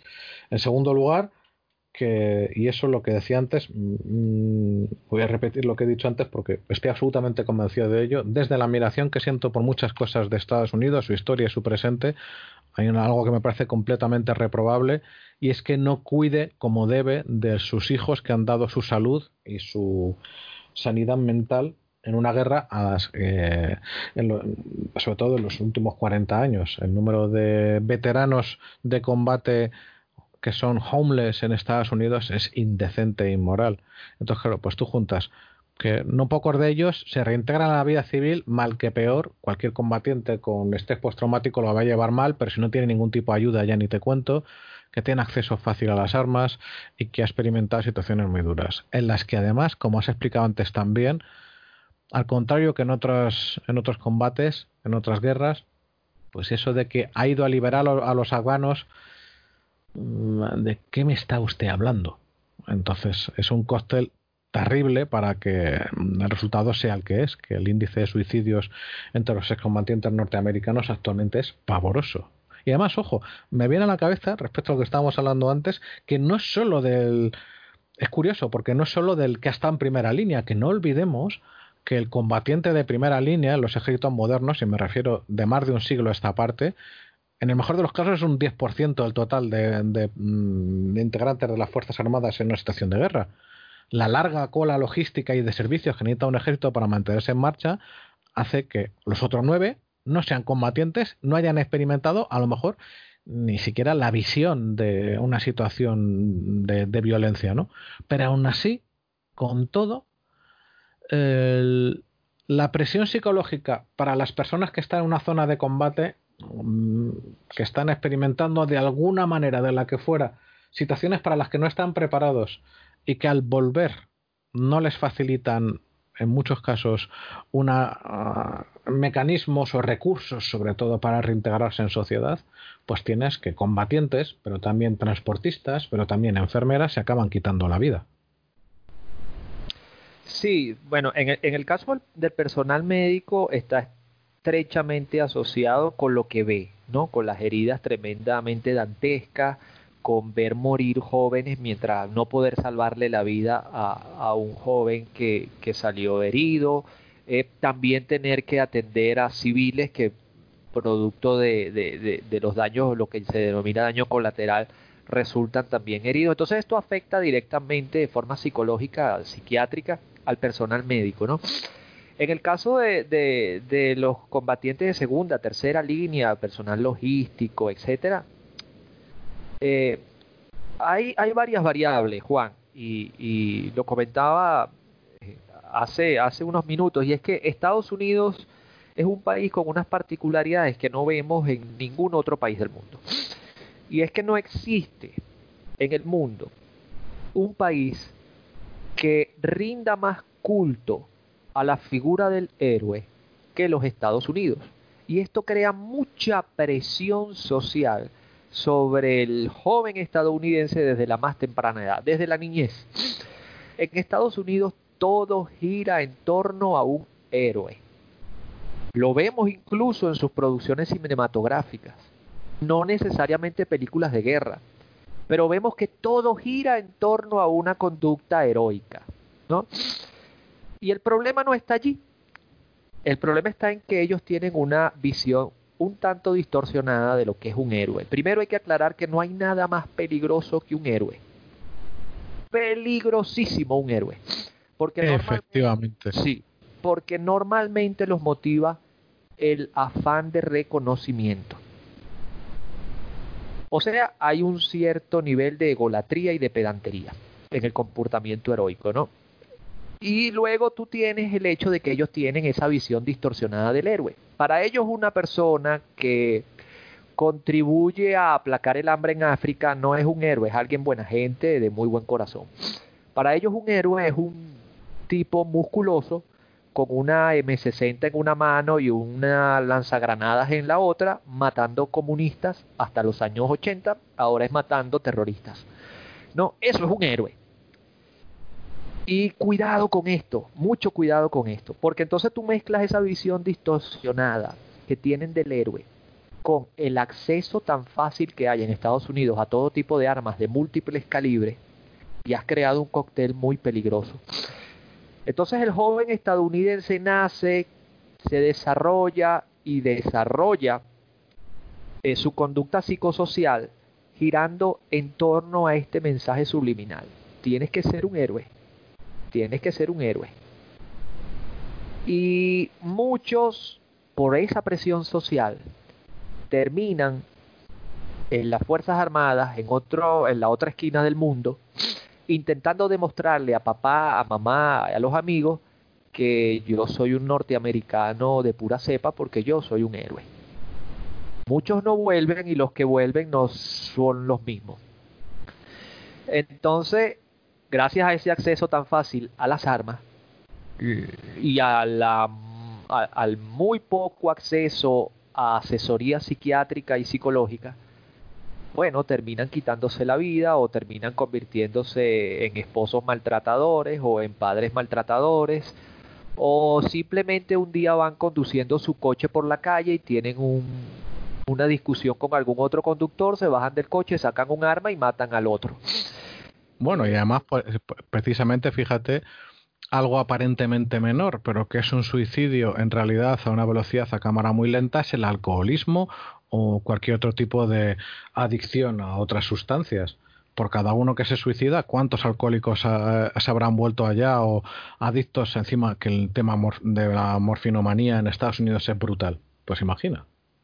Sí, sí, además que, que, además que toca directamente la medicina de guerra, porque es un problema de salud pública. Eh, además de eso, ten en cuenta que hay dos Estados Unidos, el del norte y el del sur. Y, y, y, por qué digo esto? ¿no? Tú te das cuenta que, que la estadística de, eh, de, reclutamiento en las Fuerzas Armadas norteamericanas tienen un porcentaje mayor en los estados granjeros, lo que llamamos los foreign states, los estados de granja, que son los estados del sur, los estados rurales. Los estados del norte tienen una calidad de vida un poco mayor y unos niveles de educación superiores. Entonces, muchos de estos jóvenes que crecen en el sur de los Estados Unidos, en los estados granjeros, que además son los estados con la mayor cultura hacia las armas, son los que siempre o casi siempre terminan enlistándose. Claro, son unos jóvenes con unos niveles de educación muy bajos, high school, eso, educación secundaria obligatoria, lo que conocemos en, España como educación secundaria obligatoria o bachillerato, según el país de la América Latina en donde viva cada uno de los que nos estén oyendo. Y estos muchachos que solo tienen high school entran en las Fuerzas Armadas norteamericanas con unos niveles de educación y de cultura general muy bajos. Mucha gente se engaña fuera de Estados Unidos creyendo que en Estados Unidos la educación es buenísima. Déjenme decirles que eso no es así. El ciudadano promedio de Estados Unidos es de una ignorancia delirante y lo digo con el mayor de los respetos para el estadounidense que nos pueda estar oyendo. No quiero sonar ofensivo, no me malinterpreten, no es esa mi intención. Voy a intentar ser lo más objetivo posible. Pero yo se los digo por experiencia propia. Hasta la década de los años 70 los estadounidenses creían que España quedaba en América Latina. Así como lo están oyendo. Muchos estadounidenses son de una ignorancia delirante en cultura general. Ellos conocen muy bien su país, pero fuera de sus fronteras no le muestre usted ni un mapa mundi, porque es que no saben, miren, saben que México y Canadá les queda al sur y al norte, porque bueno, la tienen pegada al sur y al norte. Pero debajo de México y por arriba de Canadá no le pregunte usted nada porque el ciudadano promedio estadounidense no tiene ni la más remota idea de lo que pasa fuera de su país. No conocen la cultura de otras naciones. Para ellos el mundo gira en torno a Estados Unidos, cosa que tiene su parte positiva y su parte muy negativa. Y entonces esto hace que muchos jóvenes norteamericanos que entran en las Fuerzas Armadas de Estados Unidos son enviados a la otra esquina del mundo y no tienen ni la menor idea de qué tipo de cultura se van a encontrar. Voy a contar una anécdota muy precisa. En Irak. Desafortunadamente tenemos las cámaras desactivadas y no puedo gesticularle para que quienes nos están oyendo también pudieran ver el gesto que voy a hacer. Pero la cultura árabe, cuando usted quiere decirle alto a una persona, normalmente nosotros los occidentales decimos alto, stop, dependiendo del idioma que cada uno hable, y elevamos la mano con la palma de la mano y la llevamos hacia el frente y hacemos la señal de alto, que en Occidente, sin que entendamos cada uno el idioma del otro, sabemos que cuando una autoridad, policía o militar nos pone la mano enfrente así, con la palma extendida, esto significa alto. Bueno, en los países árabes esto no significa alto, esto significa hola. Alto significa ese gesto que muy comúnmente hacen los italianos con la mano, poniendo los dedos juntos y elevándolos. esto, ese gesto que hacen con ese dedo muy italiano, esto en los países árabes sí significa alto. Eso ocasionó muchos problemas en el conflicto en Irak y muchas muertes de civiles, porque el norteamericano tenía como procedimiento común no permitir en los vehículos blindados que otros vehículos se acercaran a menos de 100 metros. E incluso habían letreros en los vehículos que decía mantener una distancia de menos de, no menor de 100 metros en inglés y en árabe. Pero en muchos de estos países el analfabetismo es grandísimo, sobre todo en Afganistán. Es grandísimo en los países musulmanes. Y cuando los civiles se acercaban, el norteamericano común, pues normalmente levaba la mano, como lo hacemos en Occidente, con la palma extendida y le hacía señal de alto. Y el árabe creía que lo estaba saludando y se seguía acercando y bueno, al final terminaba disparándole a un civil. No es culpa ni del estadounidense ni mucho menos del musulmán. Producto del desconocimiento completo de la cultura del otro país. El soldado, no, el soldado regular estadounidense no recibe o recibe una muy, muy precaria, un muy precario entrenamiento de cómo es la cultura de los países a donde él va a ser desplegado.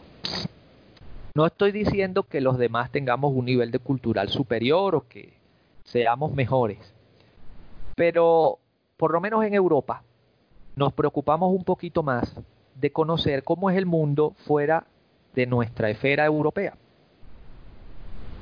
En América Latina, que no se, caracteriza, no se caracteriza precisamente por los altos niveles de cultura, perdónenme mis amigos latinoamericanos, tampoco quiero que me malinterpreten, no es que les estoy diciendo ignorantes, por supuesto hay excepciones, pero por lo menos el colombiano conoce al venezolano, el venezolano al colombiano, al brasileño, al ecuatoriano, es más o menos la misma gente el estadounidense no se toma, y a nivel académico no se toma la molestia de, entender que el mundo fuera de sus fronteras es distinto. Y, y, por eso hay muchos problemas con los despliegues norteamericanos en otros países. Porque este joven que viene de los estados granjeros, lo que en inglés se conoce como redneck, campesino,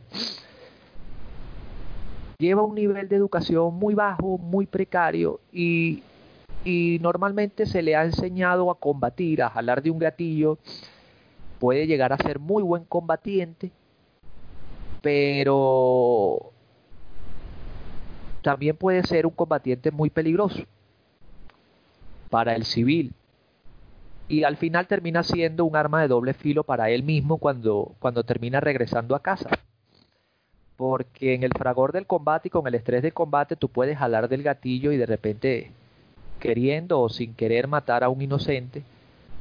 Y cuando tienes 19, 21 años, hombre, quizás logras llevarlo producto de la inmadurez un poquito mejor, pero cuando ya tienes 35, 40 años y desarrollas un nivel de conciencia superior y sobre todo empiezas a tener hijos, la cosa cambia y desafortunadamente las ayudas a nivel de medicina psiquiátrica y de tratamiento psicológico aún no ha avanzado a la misma velocidad a la que avanza el trauma, la medicina de trauma, la medicina reconstructiva o cirugía reconstructiva. Nos hemos seguido quedando atrás y muchas veces le respondemos al veterano cuando llega a la consulta del médico psiquiatra diciendo que no puede dormir, que tiene pesadillas, que se enoja por cualquier cosa, que tiene problemas maritales, que se pelea con su esposa, que no, tolera a sus hijos, que está cansado, que no se siente satisfecho con el trabajo. Muchas veces se le, se le responde de una manera minimalista y se le dice, pero es que tienes que continuar. Porque la inmensa mayoría de las personas no sabe realmente por lo que ha pasado este hombre y no logran entender que ese hombre, como dije al principio, no es el mismo que se fue a la guerra. Ese hombre que volvió es completamente distinto y va a necesitar tratamiento médico psiquiátrico para el resto de su vida. En Estados Unidos se comete el gran error de querer resolver todo con una pastilla. Y entonces se le manda antidepresivos, somníferos, estimulantes, se le dice que haga deporte, y al final esta persona a los 5 o 10 años termina suicidándose. El mejor tratamiento, o el que ha demostrado hasta ahora ser un poco más eficaz, es la terapia conductual por el resto de su vida. Los grupos de apoyo con otros veteranos. Porque si algo ha demostrado la psicología humana en, el, el desarrollo de relaciones interpersonales, es que hay dos tipos de amistades que nunca terminan. Y son la que surgen en conflictos y en guerras y la amistad que surge en las cárceles. Los amigos de las cárceles y los amigos de combate siguen siendo amigos por el resto de sus vidas. Está demostrado. Ya. ¿Me oyes, Juan? Perfectamente. Es que estaba pensando, a partir de lo que estabas comentando, que hay un caso todavía más extremo, aunque afortunadamente puntual. Y el caso que creo que ilustra muy bien lo que estás explicándonos es el caso de los supervivientes de la matanza de Srebrenica. Los que tenemos cierta edad la vivimos mediáticamente ya hace en edad adulta. Yo, yo era un joven veinteañero, veintipocos años, cuando tiene lugar La, matanza de Srebrenica. Y para, recordémoslo muy rápidamente, hay un batallón holandés de en la Fuerza de Interposición de Naciones Unidas, una fuerza que tenía un mandato imposible con medios insuficientes y limitaciones indignantes. Me refiero a que se habrían salvado. Cualquiera sabe qué cantidad de vidas eh, si se les hubiera dado un mandato como el que reciben las fuerzas de interposición, la CAFOR en Kosovo. Lo que pasa es que ahí no eran Naciones Unidas, amigos, era la OTAN que hizo lo que tenía que hacer y así salió. Nos comparamos, un muerto vale lo que otro y eh, la CAFOR funcionó mucho mejor que la misión en Bosnia. En cualquier caso, estas personas pues están protegiendo uno de los cinco enclaves que quedaban eh, en, de población bosnia, rodeados completamente por el territorio que habían, o, territorio que se había declarado en rebeldía serbo-bosnio, o bien que habían eh, conquistado por las fuerzas armadas los serbo-bosnios. En Srebrenica, como en otras cinco ciudades en clave, se habían refugiado em, bosnio-musulmanes de poblaciones de alrededor. Entonces, lo que hacen los eh, serbo-bosnios al mando, si no me equivoco, en aquel momento era Milajic, es eh, combinar a las fuerzas holandesas que ojo, que ya no tiene, no está la excusa en ese momento de no sabían nada porque ya había habido matanzas y bien no pintaba a que se rindan, a que entreguen las armas, que van a dejar salir a mujeres y a los niños y que no se preocupen, que a los hombres nada de combate, hombre, lo van a retener, pero nada más.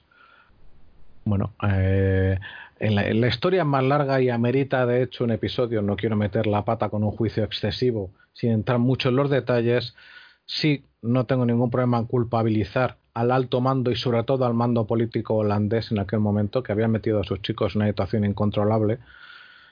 Mm, pero por otra parte, bueno, para no, no, entrar mucho más detalles, que ya medio me he comprometido una pildorita al respecto, lo que ocurre es que efectivamente los, los, los el bata, no, era una compañía, me parece, lo que había ahí holandesa, entrega los rifles y se va.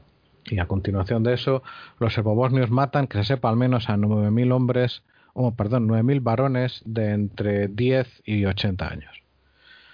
Eh, queda para mejor ocasión contar también que eso no ocurrió nunca en zonas controladas por españoles, porque hubo oficiales nuestros que ante una situación semejante la respuesta fue aquí no va a morir nadie hoy. Y se salieron con la suya y no pasó.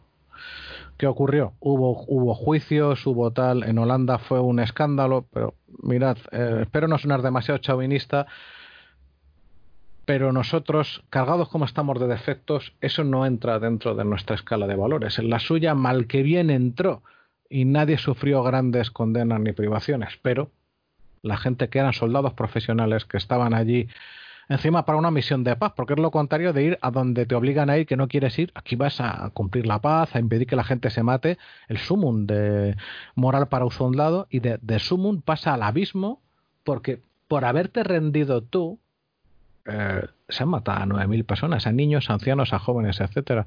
El índice de suicidios fue espectacular. Fue absolutamente, vaya, pues eran 100, no, puedo decir el número exacto, pero muchísimos que se suicidaron después de eso por no poder soportar la presión psicológica de que por no haber empuñado ellos el rifle y decir, esto no va a pasar hoy aquí, y llegado el caso, dejarse matar, al final se matan porque no les dejaron matarse. No sé si me explico. Sí, eh, el estrés eh, a veces se pone unas responsabilidades muy grandes sobre la tropa y no se les da el apoyo político necesario. Me hiciste acordar de un episodio que, justamente sucedió en, Faluya, en la batalla de Faluya 2004, porque le costó, le costó la, la expulsión deshonrosa del cuerpo de infantes de marina a un corporal, a un cabo por, por el video e imagen que tomó un periodista durante la batalla de Faluya, en la que se vio a un infante de marina dispararle la cabeza dentro de un edificio a un combatiente iraquí que estaba herido en el suelo. Habían varios que estaban heridos en el suelo a, a los pies de una ventana.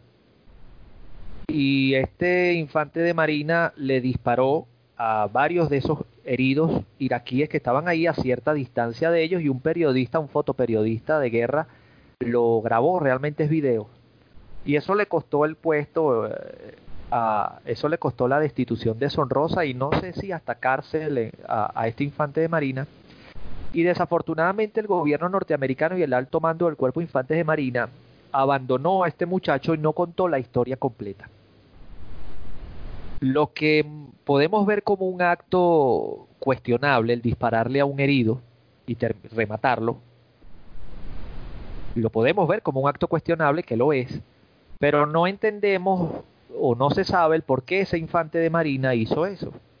Y allí es donde el gobierno estadounidense, para salvar la cara ante la opinión pública y el alto mando de, del cuerpo de infantes de Marina, no terminó de contar la historia y esto toca directamente la sanidad militar. Y es que antes de ese episodio, como fuerza regular, que es el cuerpo de infantes de marina, se le enseña que cuando el enemigo está herido se le debe dar atención médica, cuando ya está rendido. Para eso están los paramédicos de combate, que son personal combatiente que ya va armado, pero que además está entrenado sobre todo en tratamiento de traumas. Y así estaban actuando, o así se estaba actuando en Irak, y eso le costó la vida a muchos paramédicos de combate. Porque al principio se creyó que, bueno, que se podía actuar igual que contra un ejército regular. El soldado enemigo está herido y yo me le acerco a darle la atención médica necesaria. Y resulta que el combatiente en Irak había tres tipos de combatientes, tres o cuatro tipos de combatientes en Irak el combatiente iraquí que había sido parte del ejército de Saddam, que normalmente actuaba como, como un combatiente regular. Luego estaba el insurgente iraquí o patriota iraquí, que era un civil, pero tomaba las armas para enfrentarse a las fuerzas de ocupación. Y luego estaban los mártires, que eran iraquíes y de todo el múltiples países islámicos, musulmanes, que iban a Irak no solamente a combatir a los estadounidenses, sino a morir combatiendo al estadounidense. Y este era el más peligroso. Muchos de ellos caían heridos o fingían estar heridos, y cuando el sanitario o el paramédico de combate se acercaba a intentar darle los primeros auxilios, estas personas se inmolaban. Y bueno, se mataban y además mataban a un norteamericano. Debido a eso, hubo una circular que se le dio a las unidades de primera línea del Cuerpo Infantes de Marina en Faluya, que decía, si el herido iraquí no muestra las manos, dispárele. Y así se le disparó tanto a cadáveres como a heridos. Esto se puede cuestionar, sí, es cuestionable. Pero a veces hay que ponerse las botas del soldado que también tiene mamá, también tiene papá, también tiene esposa o esposo, también tiene hijos, también tiene hermanos. Y además tiene hermanos de armas que ha visto, algunos son paramédicos y alguno ha visto cómo lo mataban de esa manera tan, tan, bueno, que se califica a sí misma, ¿no? tan vil, tan vil, ¿verdad? Entonces, el, el infante de Marina en Faluya hizo esto y desafortunadamente para este muchacho fue grabado por un fotoperiodista y el video se hizo viral, incluso a quienes les llame la atención pueden buscarlo por YouTube, tengan en cuenta que las imágenes son dantescas, así que tengan discreción. Y eso le costó la carrera en el Cuerpo de Infantes de Marina a este muchacho y muy cobardemente el gobierno de los Estados Unidos, igual que con lo de Abu Ghraib, los policías militares, se quedaron callados y no dijeron que, este muchacho no le disparó a ese herido iraquí porque a él le dio la gana, sino porque a él le dieron la orden de que debía actuar así para salvar su vida y salvar la vida de los paramédicos de combate. No conocía la historia y es horrible porque encima el problema está en que para protegerse de una instrucción que se les podía cuestionar y puede ser daño a la imagen pública, sacrificaron la carrera y la reputación de una persona que cumplía esas instrucciones. es brutal, flipante. Eh, exacto, pero bueno, recuerda que los militar, el militar es un instrumento de, la de, la política. Y el político, pues para ganar elecciones, pues sacrifica a muchos militares, no les importa, ¿no? Eh, y cuando tú te pones el uniforme, tú tienes que estar muy en cuenta que eso es así y no va a cambiar. Desafortunadamente eso, pues, y este muchacho, pues muy probablemente, realmente no sé si pagó prisión también, pero sí sé que le costó la carrera igual como le costó a los policías militares del Army y del ejército que, se tomaron las fotos en Abu Ghraib y que se les echó la culpa por completo a ellos de que lo que estaban haciendo era violatorio de la Convención de Ginebra y de los derechos humanos, de la Convención Universal de los Derechos Humanos. Es cierto, es violatorio. Eso porque a ellos les dio la gana. Ellos hicieron eso porque ese era el procedimiento que se estaba aplicando en Abu Ghraib para interrogar a los capturados en combate y a los sospechosos de ser combatientes. Hay que en Occidente tenemos la muy mala costumbre de creer que podemos pelear las guerras respetando los derechos humanos. Y, hay que recordar que la guerra va en una dirección y los derechos humanos van en otra. Si usted quiere respetar los derechos humanos, no vaya a la guerra. Por eso es mejor no ir a la guerra. Tú fíjate, Rafael, es que me ha recordado completamente a una imagen mucho más famosa hay dos tipos. Hay un tipo que se llama, es que lo he tenido que buscar. Eh, a ver, coño, pues ahora no lo. Eh, bueno, hay uno que el muerto se llama New. Bueno, me voy a ahorrar pronunciarlo y que quedamos antes, porque tengo un amigo que ha logrado aprender vietnamita tras cinco años y porque es un genio. Dos vietnamitas, un oficial subvietnamita, que es esa imagen tan icónica que con un revólver del 38 le levanta la tapa de los sesos a un combatiente que lleva una camisa a cuadros, seguro que ya está viendo la memoria, y el combatiente cae chorreando sangre del encéfalo. Que criminal, ah, se sí, a esta gente. Eso fue, eso fue, eso fue en Saigón durante la ofensiva del TEN en el 68. Ese fue el comandante de la policía de... Y, sí, sí, exacto. ¿Y qué pasa con... ¿Me, ¿me oyes? Sí, te oigo perfectamente. Genial. ¿Y qué pasa con este tipo? Es una situación de guerra y tú dirás, bueno, pues en una estación de guerra no se ejecuta a los prisioneros. Dejemos que es así.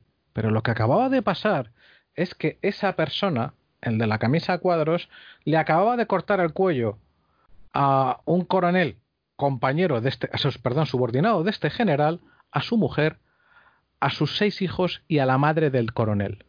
Cuando este se lo traen, lo ve y le hace pon y se lo carga en el momento en Vietnam nadie, hace escándalo, pero hay que tener en cuenta que la prensa en Estados Unidos estaba ya tan opuesta a la guerra que lo apalancó como muestra de a quién estamos apoyando, etcétera, etcétera, en lo que yo entendería hoy, en 2020, como un ejercicio de falta de agradecimiento, de apoyo y de humanidad elemental. Porque claro, aquí estamos traspasando una barrera muy, muy puñetera y muy difícil, que es la barrera entre el mundo civilizado y el mundo en guerra. El mundo civilizado y unas guerras, unas reglas, perdón. Esto no se hace. Fin de la historia. Vivimos también porque la gente no, se toma la justicia por su mano. En el mundo en guerra, las reglas varían. Lo que tú no harías en una situación de paz, lo puede llegar a pasar aquí. Y francamente, no sé cómo sonaré, pero me da igual. Que no se pueda comprender que a esta persona le vienen, mira, este es el que ha matado a tu colega, que se llamaba, por cierto, Nguyen Tuan a su mujer, a sus seis hijos y a su madre. Pues quien no entienda que es absolutamente humano escuchar eso y decir, ah, sí, pon. pues no sé, no sé si tiene sangre, no tiene sangre en las venas o que no es incapaz de ponerse en la piel de este señor. Fuera de, la de nuestro mundo civil en que las reglas afortunadamente impiden que te tomes la justicia por tu mano. En una situación en guerra, donde la plena ofensiva del TED hay unas matanzas por las calles monumentales, porque encima hay comunistas haciendo por lo suyo, el comunista, que es en cuanto tienes la oportunidad vas a empezar a liquidar a, a las clases enemigas, a las clases adversarias. Quien no me crea, que lea a Lenin, que lea las tesis de abril de Lenin, que lea a Marx y que lea historia del comunismo, porque el comunismo, cuando puede, hace lo que hacen los comunistas. En fin, dicho todo esto, te encuentras al que ha hecho eso, que lo acaba de hacer y estás en guerra. Pues francamente, yo al menos entiendo perfectamente comprensible y que me perdone quien se ofenda justificable que este señor saque su revólver y le levante la tapa de los sesos a ese animal. Distinto es que después al hombre, por una parte, Estados Unidos sí se portó, porque le permitieron, pese a esa imagen tan destructiva para la reputación de cualquiera, le permitieron exiliarse en Estados Unidos, pero esa historia le persiguió hasta que muchos años después se aclaró, se conoció ese contexto que tú también estabas contando antes, es lo mismo todas las veces, de una imagen sin contexto, qué animal, qué salvaje, qué tal. Bueno, pues cuando te enteras del contexto, ¿le puedes seguir llamando salvaje? Yo diría que en este caso, y los que ha comentado, o no, o tienes que decir, ¿qué coño? Los de Abu Ghraib estaban cumpliendo lo que le mandaban los otros. Y lo del pobre eh, eh, infante de Marina, tío, ahora le, le, echas a los perros encima por cumplir lo que le has mandado a hacer. O sea, es que claro, el problema de fondo de todo esto es que las expectativas que tenemos, tú has mencionado antes la historia de los eh, esa figura del héroe norteamericano que además encima es un héroe generacional hasta la guerra de Vietnam. Primera guerra, bueno, guerra de la guerra de secesión norteamericana, las campañas del oeste, un, país súper ultra violento comparado con casi todo el resto del hemisferio occidental en el siglo XIX Estados Unidos era brutalmente más violento por no seguir con genocida eh, guerra de secesión guerra hispano-norteamericana, no es especialmente violento, pero matan a unos miles de españoles, más luego la ocupación de Filipinas lo que trae. Primera Guerra Mundial, Segunda Guerra Mundial, Guerra de Vietnam, generacionalmente es muy raro la persona que queda entre medias. Vas, te, te vas a la guerra porque va tu padre y fue tu abuelo y fue tu bisabuelo y esas sagas familiares, ¿no? Eso ya se rompe, pero queda, yo diría, esa imagen, como que has explicado también, de ese héroe idealizado y encima mm, totalmente eh, simplificado y cognitivamente pervertido por, por, por Hollywood, ¿no? Que no es lo que tiene que ser. Como, es que además ellos tienen, no me acuerdo si fue Sherman o fue Lee, uno de los dos generales que dijo, dijo, la guerra es luz de luna, la guerra es un infierno como queriendo desromantizar y desmitificar por completo un negocio espantoso, ¿no? Como decía, y te dejo ya hablar porque me he lanzado yo a hablar en tu episodio, macho, que también ya me vale, que por una parte tenemos el problema de sociedades de pacíficas a ultrapacíficas, como pueden ser las europeas, ver imágenes descontextualizadas y juzgar con nuestros valores de tiempo de, paz a situaciones de guerra no sé, a lo mejor alguno de los que me escucháis piensas que, pensáis que soy un animal por justificar al general vietnamita que mata al que ha matado a la esposa, a los seis hijos y a la madre de su amigo. En fin, que claro, si no podemos entender, y esto es una cosa muy gorda, que esas personas les sacamos de su contexto que es el nuestro, le llevamos a un contexto ajeno y terrible, y que vuelve quien más y quien menos, como tú bien lo has descrito, una persona completamente distinta y en muchos casos con daños de por vida, si no se entiende eso, si no se visibiliza eso, no hay forma de exigir eh, o no hay al político no le sale rentable poner muchos recursos públicos para compensar esto para qué si a la gente le da igual. Si ese combatiente aunque no se haya suicidado pero está algunos bastantes de ellos están eh, recorriendo las calles como homeless. A mí me hace recordar incluso a las víctimas del terrorismo que por más que se les haya dado apoyos en, en España no han dejado de ser visibilizados sobre todo en esta década y es horrible porque si no están visibilizados, ese problema no es, no es un problema fundamental para la mayoría social, no se demandan recursos de distintos tipos. En fin, ahí sí que me marca un off topic. Continuamos, si te parece, con el tema de, del trauma que al final, la imagen que se está quedando, yo creo que es donde menos se ha avanzado y hasta el problema médico más difícil, ¿verdad, Rafael? Prácticamente no se ha avanzado, salvo contra paliativo. Eh, o sea, en Estados Unidos, como dije anteriormente, sobremedicando al veterano que tiene pediátricos y somníferos con antitivos que, que atacan el efecto pero no erradican la causa. La causa es, desafortunadamente no se ha avanzado lo suficiente en cuanto a, a los tratamientos psiquiátricos para, para los veteranos.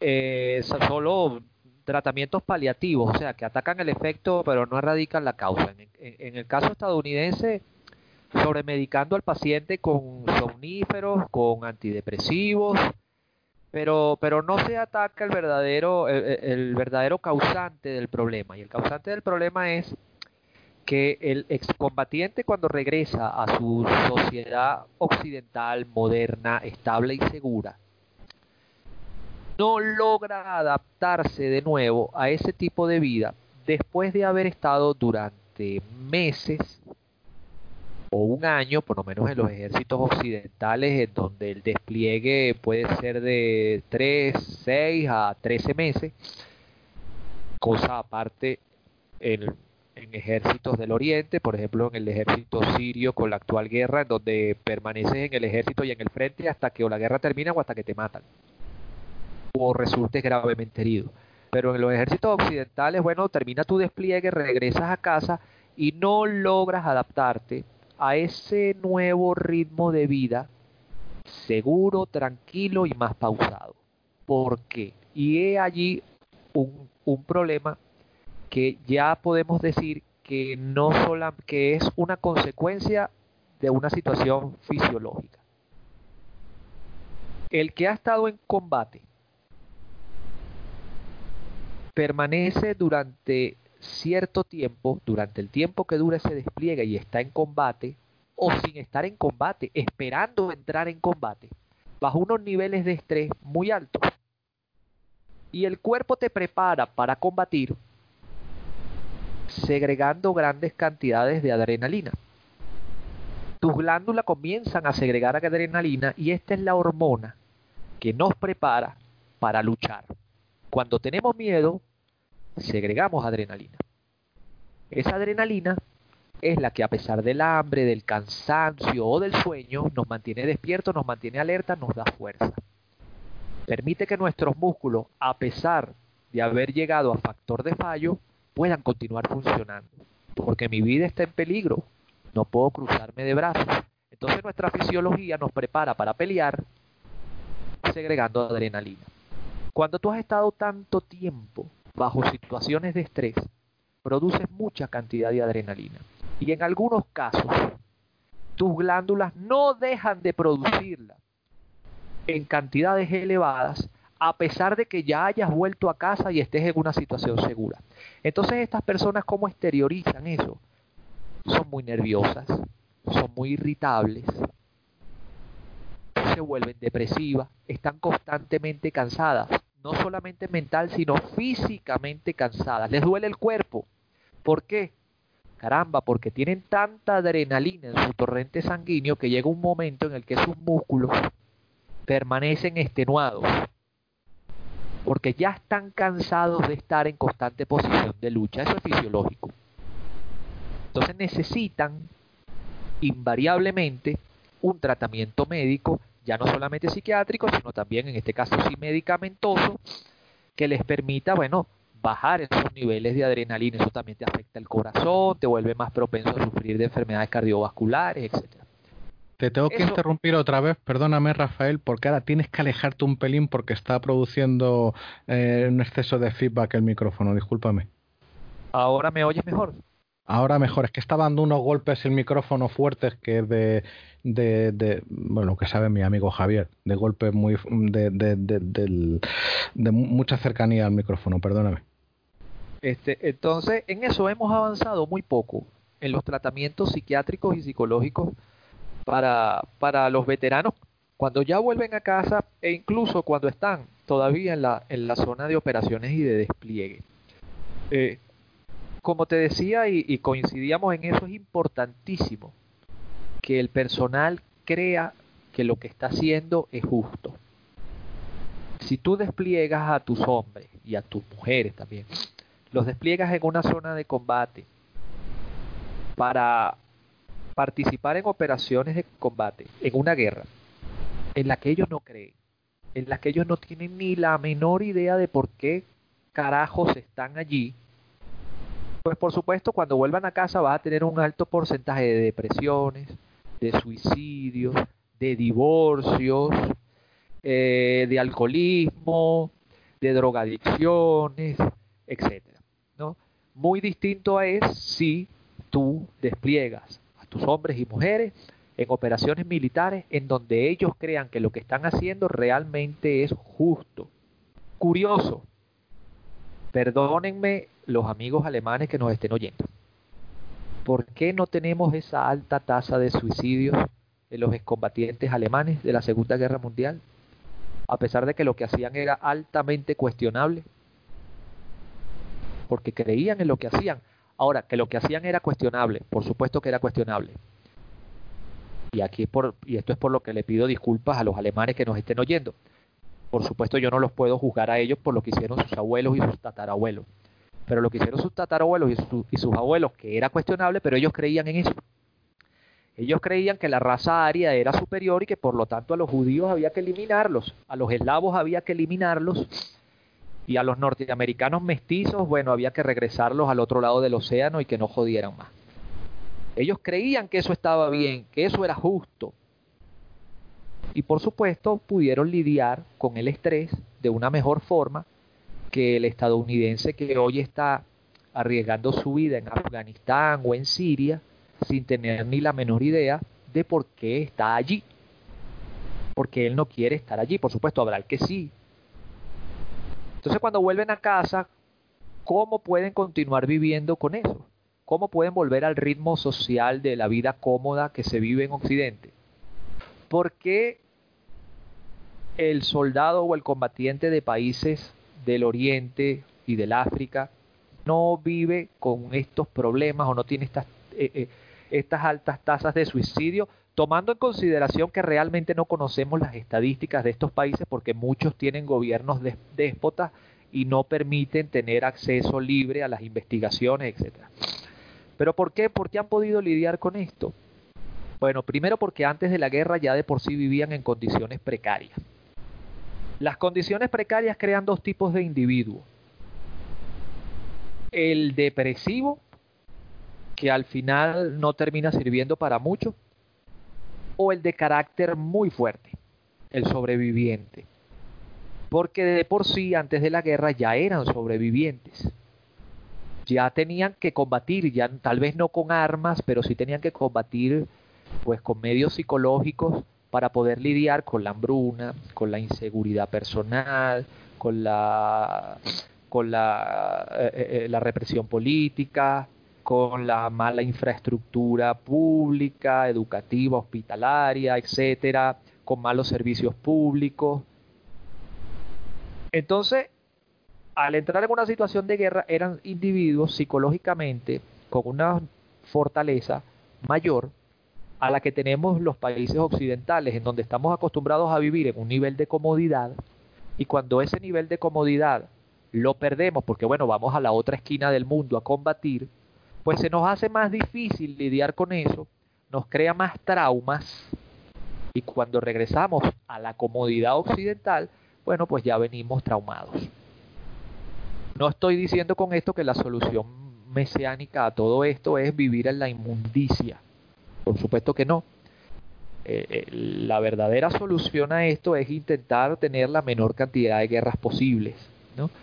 Y, en esto no soy yo muy optimista porque no lo creo. Los seres humanos siempre conseguiremos la mejor manera de matarnos los unos a los otros. Pero es innegable si nos apegamos a las estadísticas de Occidente que cada día se nos está haciendo más difícil a el hombre y la mujer occidental de hoy lidiar con los problemas psicológicos.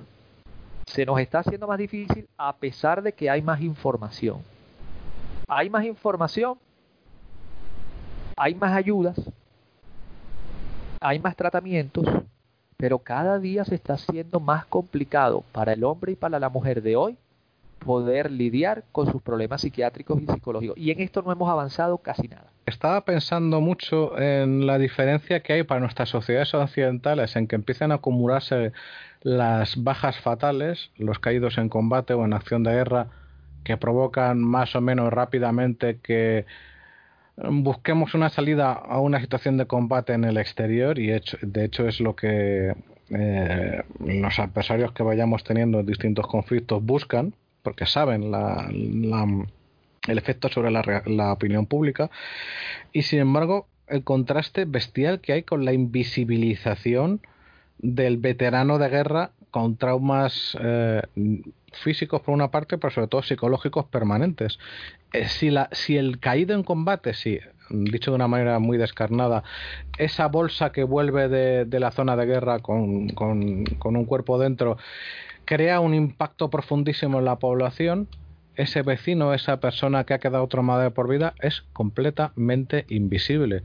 Pienso lo más cercano que tenemos los españoles, puesto que, bueno, pues afortunadamente no hemos tenido en nuestras misiones en el exterior grandes eh, momentos, salvo una excepción limitada de combate, pero sin embargo, los eh, policías y guardias civiles que estuvieron destinados en zonas de alta peligrosidad terrorista, están absolutamente han sido absolutamente invisibilizados más allá de los caídos que ya de por sí lo son, que hay que tiene que haber acciones de la sociedad civil para visibilizar a esos muertos olvidados, no hablemos ya de los que quedaron traumados de por vida. Yo conocí un par de ellos. En mi pueblo había uno que había estado cuatro años en no me acuerdo qué parte de Vascongadas y que volvió fatal, pero fatal, que en muy poquitos años ya tenía tratamiento de por vida porque además farmacológico no encontraron, te estoy hablando a finales de los 80, otra forma de conducir a esta persona que ha fallecido hace poco. Pero fue una persona que de cumplir con lo que se le mandaba y de estar defendiendo a la sociedad contra el terrorismo, hombre, sí, tuvo su pensión, pero mm, era la pensión para una persona invisible. Y eso es muy puñetero. Es muy puñetero pensar que una persona eh, ha entregado su salud mental, que es de las cosas más preciosas que tenemos después de la salud física, mm, para el bien común, y que el resultado es que deja de ser visible. Es un no problema o un problema gestionado a efectos administrativos, no humanos ni sociales. Sí, lo que pasa es que las enfermedades psiquiátricas, y quiero aclarar, yo no soy psiquiatra, pero las enfermedades psiquiátricas eh, son invisibles no es como las físicas. Bueno, las lesiones de guerra tú las puedes ver, porque bueno, puedes ver que este veterano es tuerto, perdió un ojo, o aquel quedó en silla de ruedas, o este le falta el brazo, o aquel le falta la pierna, o las dos piernas, o este se quemó. Eh, pero en la herida psiquiátrica no la ves. Incluso puede el, el, el enfermo el, veterano que tiene una enfermedad psiquiátrica puede incluso enmascararla. Tú lo puedes ver riendo, tú lo puedes ver bromeando, tú lo puedes ver trabajando, pero de puertas adentro en su casa es normalmente donde se empieza a ver realmente la herida. El que convive con él, su esposa o su esposo, sus hijos, sus padres, sus hermanos y amigos, son los que realmente la ven. Tú puedes ir por la calle y pasarte un veterano por al lado con una enfermedad psiquiátrica y ni siquiera te das cuenta, a diferencia del que te pasa en silla de ruedas. Por supuesto nos sensibilizamos con el que está en silla de ruedas porque lo podemos ver. Pobrecito no puede caminar, por supuesto. Pobrecillo no puede caminar y necesita toda la ayuda y todo el apoyo que la sociedad pueda darle y debe darle porque además se lo debe. Pero con esa misma prontitud también al que regresa con una herida psiquiátrica, porque estas también son heridas y yo quiero puntualizar y hacer hincapié en eso. También son heridas las psiquiátricas. Y esta persona va a tener que vivir con ellas por el resto de su vida. Por eso es que yo recomiendo enormemente a todo aquel que vuelve de una situación estresante que no solamente puede ser en un conflicto bélico, un accidente de tránsito, la muerte de un familiar, eh, eh, una situación de estrés en lo que tu vida pudo haber estado en peligro, una enfermedad, etcétera, pudo haberle marcado. Esta persona necesitará guía. Yo soy de los que cree que esta persona necesitará asesoría y guía para el resto de su vida. Eso no significa que usted es un inválido porque a veces pensamos que el enfermo psiquiátrico o psicológico es un loco. O él está loco, por lo tanto es un discapacitado, ya no sirve para nada. No. Primero, estos siguen siendo personas útiles, por supuesto, dependiendo del nivel de enfermedad que pueda tener. Por supuesto, una persona que llega con una paranoia muy marcada, con una esquizofrenia paranoia, paranoide, eh, evidentemente es un discapacitado y además peligroso, sobre todo si es paranoide. Peligroso porque tienden a tornarse violentos. Pero dependiendo del nivel de, de impacto psicológico y psiquiátrico que ese veterano pueda tener, ellos pueden seguir siendo y deben seguir siendo personas útiles. Eso es muy importante para aquel que regresa a casa. Sentirse útil. Y es aquí una de las primeras quejas que tienen los veteranos cuando regresan a casa. No consiguen a qué dedicarse. Porque cuando tú a un soldado lo enseñas solo a alar de un gatillo, o cuando tú a un soldado solo lo enseñas a cambiarle la llanta a un vehículo blindado, o cuando tú a un veterano solo lo enseñas a presionar el botón que dispara un misil, por supuesto, cuando él deja de alar el gatillo, de cambiar la llanta o de apretar el botón y tiene que volver a casa y se reinserta la vida civil, muchas veces no sabe a qué dedicarse o qué hacer. Los ejércitos deben buscar la forma de no solamente entrenar al personal para ser militar, sino también entrenar al personal para volver a ser civil, ser útil y no nada más servir para ser guardia de seguridad o para meterte a policía, que es lo que muchos veteranos terminan haciendo, ¿no? dedicándose a labores relacionadas con el tema de seguridad, porque bueno, eso fue lo que les enseñaron a hacer. Hay que enseñarlos también a volver a ser civil. Los ejércitos deben desarrollar programas de educación, de profesionalización en múltiples áreas que puedan ser adaptables a la vida civil. Claro, si tú te dedicaste al área de ingeniero militar y tú te desempeñabas en materia de, por ejemplo, potabilización de agua para los campamentos, bueno, ok, tú puedes insertarte en la vida civil en alguna compañía de potabilización de agua, de las empresas públicas que bombean el agua de servicios públicos, etcétera.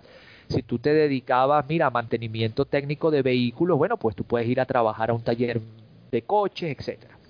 Pero si tú eras un tanquista, si tú eras un infante, si tú eras un artillero en un helicóptero, si tú eras un artillero de un obús autopropulsado, coño, joder, la tienes difícil. ¿Verdad? Por, a menos que te dediques a ser mercenario o a ser guardia de seguridad, pues la veo complicada, o a meterte a policía.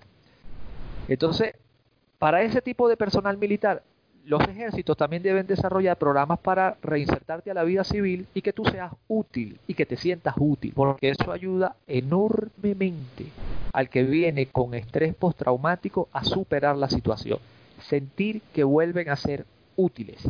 Y además que es así porque en España, sin ser eso, tenemos un problema actual político relevante, muy importante, que es el de los soldados de 45 años cuando se planteó la profesionalización del ejército español, pues en su momento la impresión que a mí se me ha acumulado es que no se planteó suficientemente bien ese tránsito. A los soldados reciben cierto magro apoyo, pero no hay un plan de retorno ni unos elementos suficientes de apoyo al retorno a la vida civil. Y entonces ahora mismo es una, situación que muchos eh, soldados profesionales están demandando mejores condiciones con todo el derecho del mundo. Cualquier ciudadano español puede demandar una mejora en sus condiciones, pero es que encima en este caso es querer eh, mejorar una situación francamente mejorable, que no se ha pensado suficientemente en eso. Unos, una parte, o sea, bueno, hay que decir que no es una situación absolutamente generalizada, que una parte de los, de los soldados españoles de, la, clase tropa, pues en determinado momento va saltando a la vida civil, pero a título individual y buscándose la vida, de la manera que fuera. El, ahora mismo la organización hay una queja muy considerable que yo creo que es bastante sólida de que no pone suficiente para, para, mejorar las probabilidades o para facilitar el tránsito de estas personas que coño, que han entregado 25 años de su vida al ejército español y la verdad, por lo tanto a España, al servicio de España.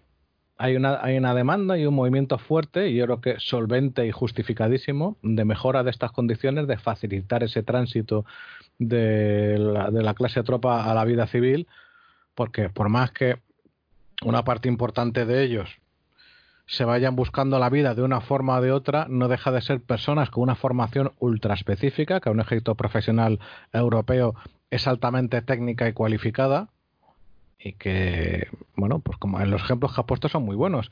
Los que tengan su actividad relación con el mundo civil, desde la conducción de un camión hasta tareas de ingeniería, lo van a tener fácil pero el conductor de un carro de combate o un vehículo de combate de infantería o cualquier otro tipo de personal especializado en tareas exclusivamente militares y en vía civil, pues no lo tiene fácil, ¿no? Y bueno, en este caso es un caso sí que diría que particularmente español, porque depende de cómo se definió y diseñó el ejército profesional y el tránsito de los soldados a la vida civil, la verdad. Es así. El problema es que tenemos a un hombre o a una mujer como soldado profesional que ingresó a las Fuerzas Armadas a los 18, 20, 21 años. Y lo retiramos a los 45 o 50 años. Lo que al día de hoy aún sigue, ah, sigue bajo los estándares que tenemos hoy en Occidente, podemos decir que todavía es una persona de edad media. Hace 100 años un hombre o una mujer de 50 años ya era un anciano, pero hoy no ya no envejecemos como envejecíamos hace 100 años. Entonces tienes a un adulto de edad media de 45, 50 años que todavía es físicamente apto, intelectual por mente, por supuesto es apto cognitivamente, y entonces lo retiras o él se retira y sale al mercado de trabajo y se encuentra que no consigue trabajo porque, bueno, primero fue entrenado principalmente para realizar funciones militares salvo algunas especialidades que son adaptables sí a la vida civil. Y luego se encuentra que en el mercado de trabajo, por lo menos en Occidente, estamos viviendo una fantasía que raya en lo absurdo, ¿no? Y perdónenme que aquí disgrego y me desvío un poco del tema. Y entro al área de recursos humanos o, o gestión de personal. Y es que a nivel laboral en las empresas, sobre todo en el sector privado, vemos que se quiere contratar a personas jóvenes, pero se les exige experiencia. ¿No? Entonces. Totalmente. sí, entonces algo que es absurdo. Entonces, buscamos personal para trabajar en fábrica X de entre 23 y 35 años con amplia experiencia. Por favor, señor, ¿qué muchacho de 25 años tiene amplia experiencia? Entonces también tenemos un problema de que creemos que después de los, de los 40 años la vida terminó a nivel laboral. No, ya no sirve para nada. Eh, y estamos desaprovechando justamente la etapa en la que el individuo acumula la mayor cantidad de experiencia profesional o laboral, aún siendo físicamente acto, entre los 40 y los 60 años.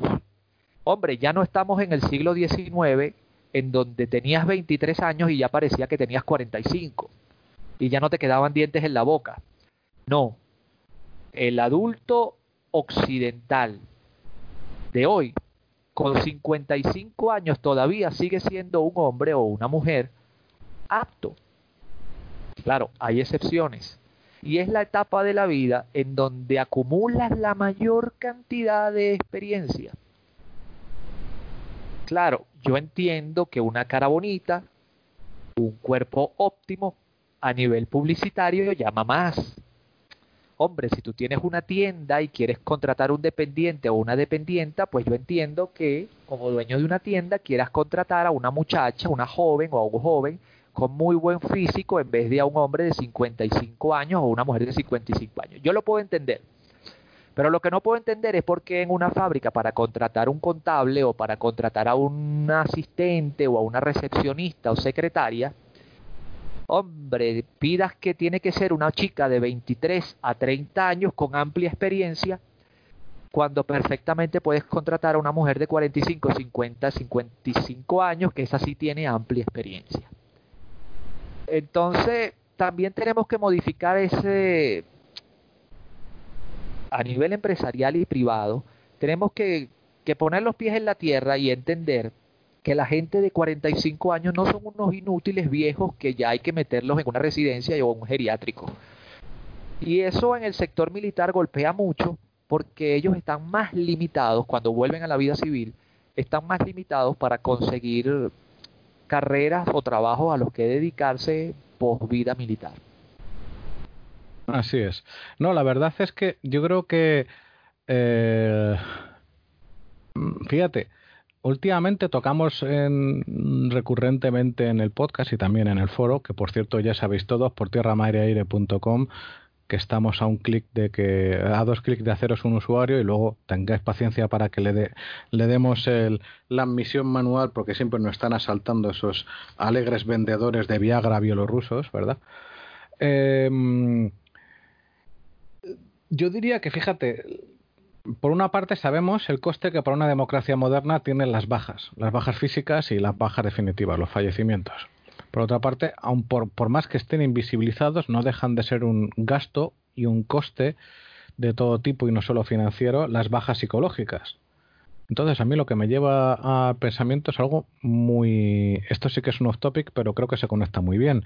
Que es, dado que las bajas son las que son para nosotros, Mm, la automatización de la guerra, el emplear medios primero remotos y luego lo más autónomos posibles, parecería un paso inevitable para los ejércitos occidentales, porque en teoría nos va a ahorrar ese coste que no estamos ya en, cada vez en menos condiciones de asumir.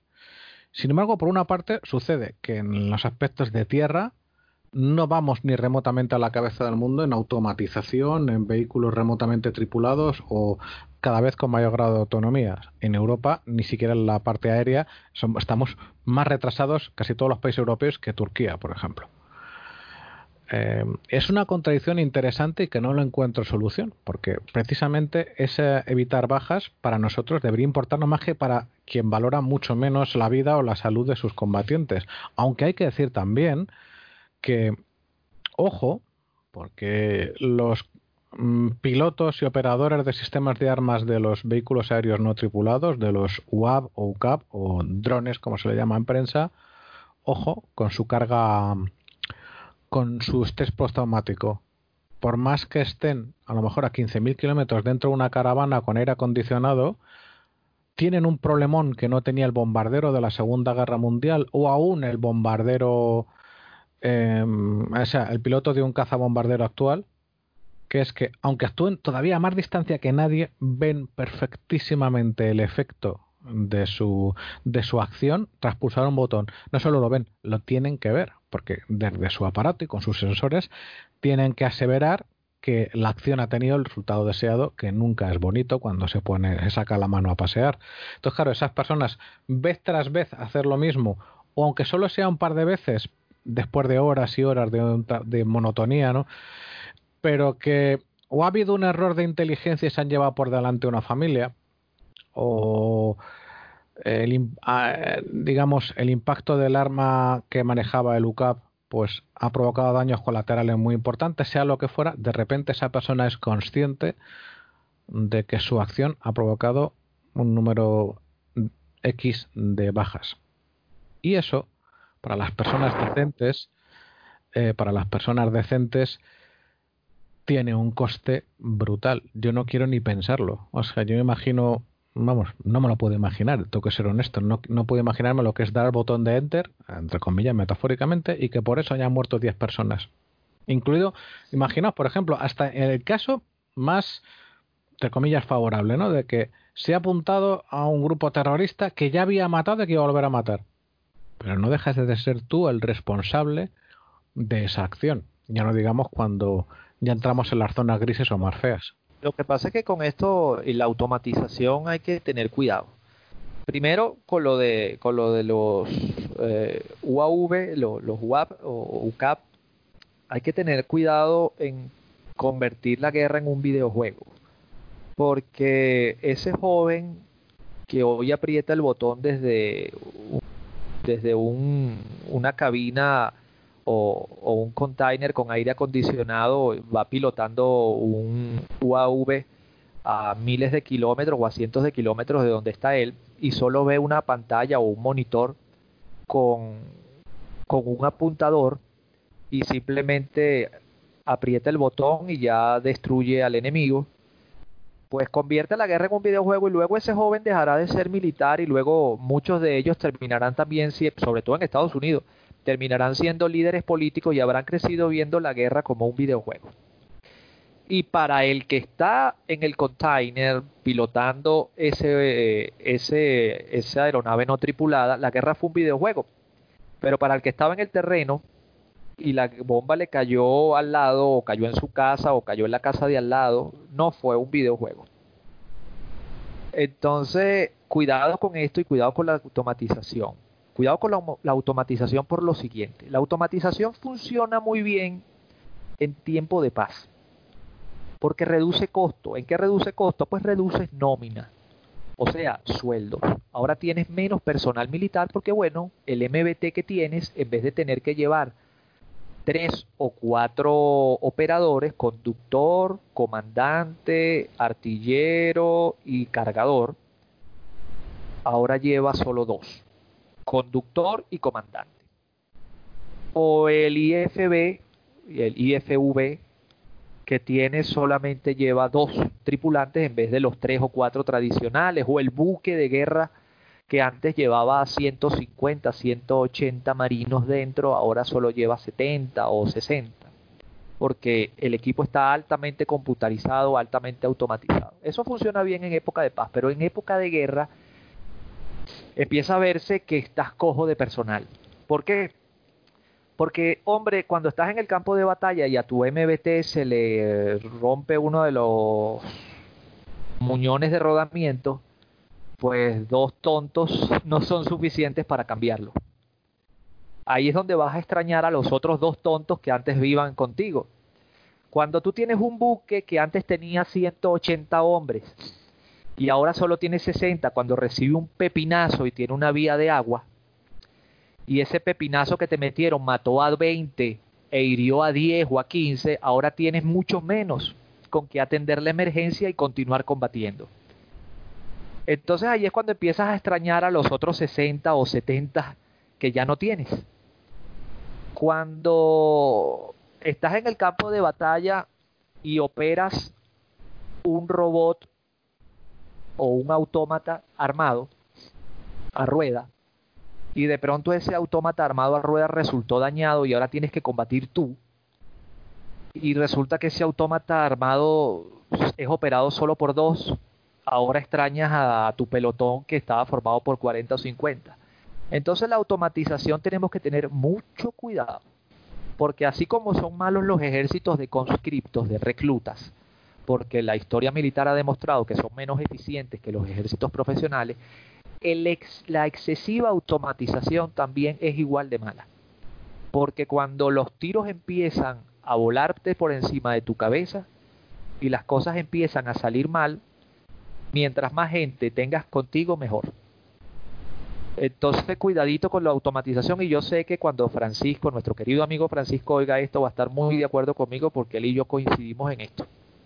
En que la automatización tiene un punto de equilibrio y cuidado con ella.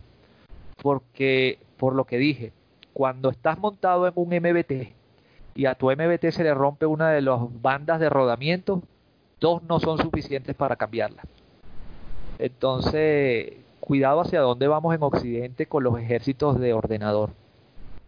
Sí, pero esto me lleva a, la conclusión final, lo digo por ir ya dándole unos pinceladas finales a este capítulo, este episodio nuestro, que por el avance por una parte asombroso de la medicina militar en, el aspecto físico, fisiológico y en, menor en el aspecto psiquiátrico, nos sigue enfrentando al problema que mandamos a nuestros conciudadanos, y me da igual la relación contractual, si es a la fuerza o si es pagado, a que arriesguen su vida y su salud y su psique por objetivos que en algunos casos, como lo has definido magníficamente, es porque crees en ello. Esos chicos que se dejaron la vida en la playa Omaha en Normandía, fijo, no tenía mucho sentido, era liberar Francia, pero no era exactamente liberar Francia, era evitar al mundo un gran mal. Y por eso, con más o con menos, fueron millones sabiendo que podían entregar sus vidas, ¿no? Y los chicos que volaban con la octava Fuerza Aérea sobre los cielos de Europa, que murieron más que chicos en el suelo, pues estaban aun en medio de esos momentos de terror, las tasas de, deserción eran muy muy bajas porque creían en lo que estaban haciendo. Crean o no crean, sean profesionales, sean obligados, van a recibir distintos tipos de daño por ello y tenemos que bregar por ello y tenemos que asumir por una parte que ese es el precio de la guerra, pero por otra parte también que es un precio que en ocasiones no queda más tutía que parar. Porque no voy a entrar ahora en un cenagal de cuál es la barrera de, de una operación sea justa o no, pero lo cierto y verdad es que en algunos casos yo creo que se puede hablar de que se evitaron males mayores y otros estás interviniendo dentro de la política real, del mundo real, en tu sistema de alianzas y porque es lo que toca, porque la alternativa es bastante peor a no estar dentro de un sistema de alianzas. En cualquier caso, a donde quiero ir a parar es a que, por una parte, la sociedad, yo creo, que debería visibilizarse este coste humano de las operaciones. Por otro, que hombre, antes de meterte en una operación hay que pensarlo muy bien porque tiene ese coste, pero eso no debe frenar a cuando hay que meterse en una operación, porque ¿sabes cuál es el problema de todo esto? Que de pensar en heridos, en personas con traumas y tal, tenemos el riesgo de caer en, bueno, pues entonces que no se vaya nunca a la guerra. ¿Sabes lo que va a pasar? Que gente que crea en una causa y en una causa mala, como tú has explicado también, de esos combatientes alemanes de, la Segunda Guerra Mundial que creían en una causa mala, incorrecta, dañina, pues no van a creer, no van a compartir esas ideas buenistas y de una manera o de otra nos podemos ver en un lío para que no estaríamos preparados. Hay un equilibrio que es bastante sencillo de exponer. Hay que hacer lo que hay que hacer cuando hay que hacerlo y luego tienes que cuidar de los tuyos. Claro, es que, eh, eh, Juan, mientras haya seres humanos sobre el planeta, siempre vamos a encontrar la manera de hacernos daño entre nosotros. Hay el daño justificable y por supuesto el que no tiene justificación. Y el mal siempre va a existir. Y cuando el mal usa la herramienta de la violencia, no hay otra forma de reducirlo que utilizar la violencia. Recuerda que hay la violencia justificable. Pues tú a un ladrón que entra a un supermercado a atracar, pues no puedes convencerlo con palabras. Eh, aquí vuelvo al caso de Abu Ghraib, por ejemplo. En Occidente nos escandalizamos porque vimos las imágenes ciertamente horribles y dantescas de los prisioneros de Abu Ghraib desnudos, puestos en pirámide uno encima de otros y amenazados con perros pastores alemanes. Y la gente se escandalizó por eso. Claro, son imágenes muy fuertes. Pero la gente no entiende, yo no estoy justificando y no quiero que se me malinterprete, no estoy justificando el comportamiento violento, pero la gente no entiende que la inmensa mayoría de los que estaban allí eran hombres que habían cometido actos terroristas o sospechosos de haber cometido actos terroristas contra las fuerzas eh, de ocupación, contra las fuerzas norteamericanas y de la OTAN. Cuando tú capturas a un hombre que ha puesto una bomba o que ha degollado a otro ser humano, lo ha decapitado o que es sospechoso de ayudar a los terroristas, tú no lo puedes, tú no lo puedes interrogar diciéndole, papito, tú fuiste el que puso esa bomba. No, tú debes reducirlo psicológicamente, meterle el miedo en el cuerpo y decirle, si tú no me dices quién fue el que puso esa bomba, tú de aquí no sales. Y por supuesto, los desnudan, les ponen un perro feroz enfrente diciéndole que te va a comer los huevos para que el hombre con aquel pánico, sí, para que el hombre con aquel pánico pues suelte todo lo que sepa. Claro, esto es triste, es malo y es feo, sí, es triste, es malo y es feo, porque siempre existirá la posibilidad y siempre va a ocurrir que entre todo ese montón de posibles culpables haya un inocente. Es verdad. Y es terrible. Y no debería pasar. Y ese inocente debería ser indemnizado, debería recibir todo el apoyo posible y debería ser reivindicado socialmente y públicamente. Pero al que ha matado, al que ha degollado, al que ha puesto bombas, no se le puede interrogar pasándole la mano por la cabeza y sobándole la espalda. Porque estos individuos no piensan así, no actúan así. Estos individuos son unos disociados mentales que cuando tú le des la espalda te van a apuñalar. Que si tú los dejas volver a salir, pues van a volver a poner bombas. Entonces, tú a un criminal de esto no lo puedes interrogar de esta manera en una situación de guerra. Porque no eres un policía en Madrid ni en Nueva York interrogando a un posible delincuente que tiene derechos constitucionales. No, y tú no tienes el tiempo suficiente y esta es la diferencia entre la inteligencia militar y la inteligencia policial. La inteligencia policial tiene el tiempo suficiente para implementar con el acusado toda una cantidad de técnicas psicológicas de interrogación que no impliquen violencia física. La inteligencia militar no tiene ese tiempo, porque mientras más tiempo pase, más soldados tuyos van a seguir muriendo en el campo de batalla y tú necesitas la información lo más rápido posible para salvar vidas de tus soldados, para salvar vidas de civiles si, el, si al caso viene. Entonces tienes que implementar técnicas de interrogación que van en contra de los derechos constitucionales en nuestros países, que van en contra de los derechos civiles y de los códigos orgánicos procesales y de los códigos penales. No, entonces tú desafortunadamente sí, pues necesitas ponerle un perro feroz enfrente y amenazarlo que el perro lo va a morder, necesitas desnudarlo, necesitas pues en algunos casos ponerle una pistola en la cabeza y decirle que lo vas a matar, aunque no sea verdad, aunque no lo vayas a matar, pero necesitas quebrar mentalmente a este hombre para que suelte lo que tenga y pues poder hacer uso de esa información y salvar a tus soldados en el campo de batalla. No tienes el tiempo que tiene un policía en Madrid, en Barcelona, en Nueva York, en Houston, en Vancouver, en Londres, etc. Entonces, si no queremos ver esas imágenes, pues no debemos ir a la guerra, pero desafortunadamente a la guerra vamos a seguir yendo porque somos seres humanos y, y además porque no todo el mundo tiene buenas intenciones. Desafortunadamente necesitamos y vamos a seguir necesitando Fuerzas Armadas, necesitamos y vamos a seguir necesitando a mujeres y hombres que sean capaces de ir al campo de batalla y poner el pecho para que el resto de la sociedad pueda seguir viviendo con relativa seguridad. Y lo menos que podemos hacer por esas mujeres y hombres es que cuando regresen, pues recibir todo el apoyo médico, psiquiátrico necesario y mientras estén en el campo de batalla tener toda la atención médica de emergencia necesaria por si a veces las cosas y a veces no van a salir bien no resulten a nuestro favor y resulten ellos heridos, lastimados o muertos, pues por lo menos tengan el acceso a los servicios médicos de la manera más pronta, más rápida, más efectiva y, más eficiente posible para intentar salvar sus vidas y los que logren salvarse, pues llevar la vida más digna posible.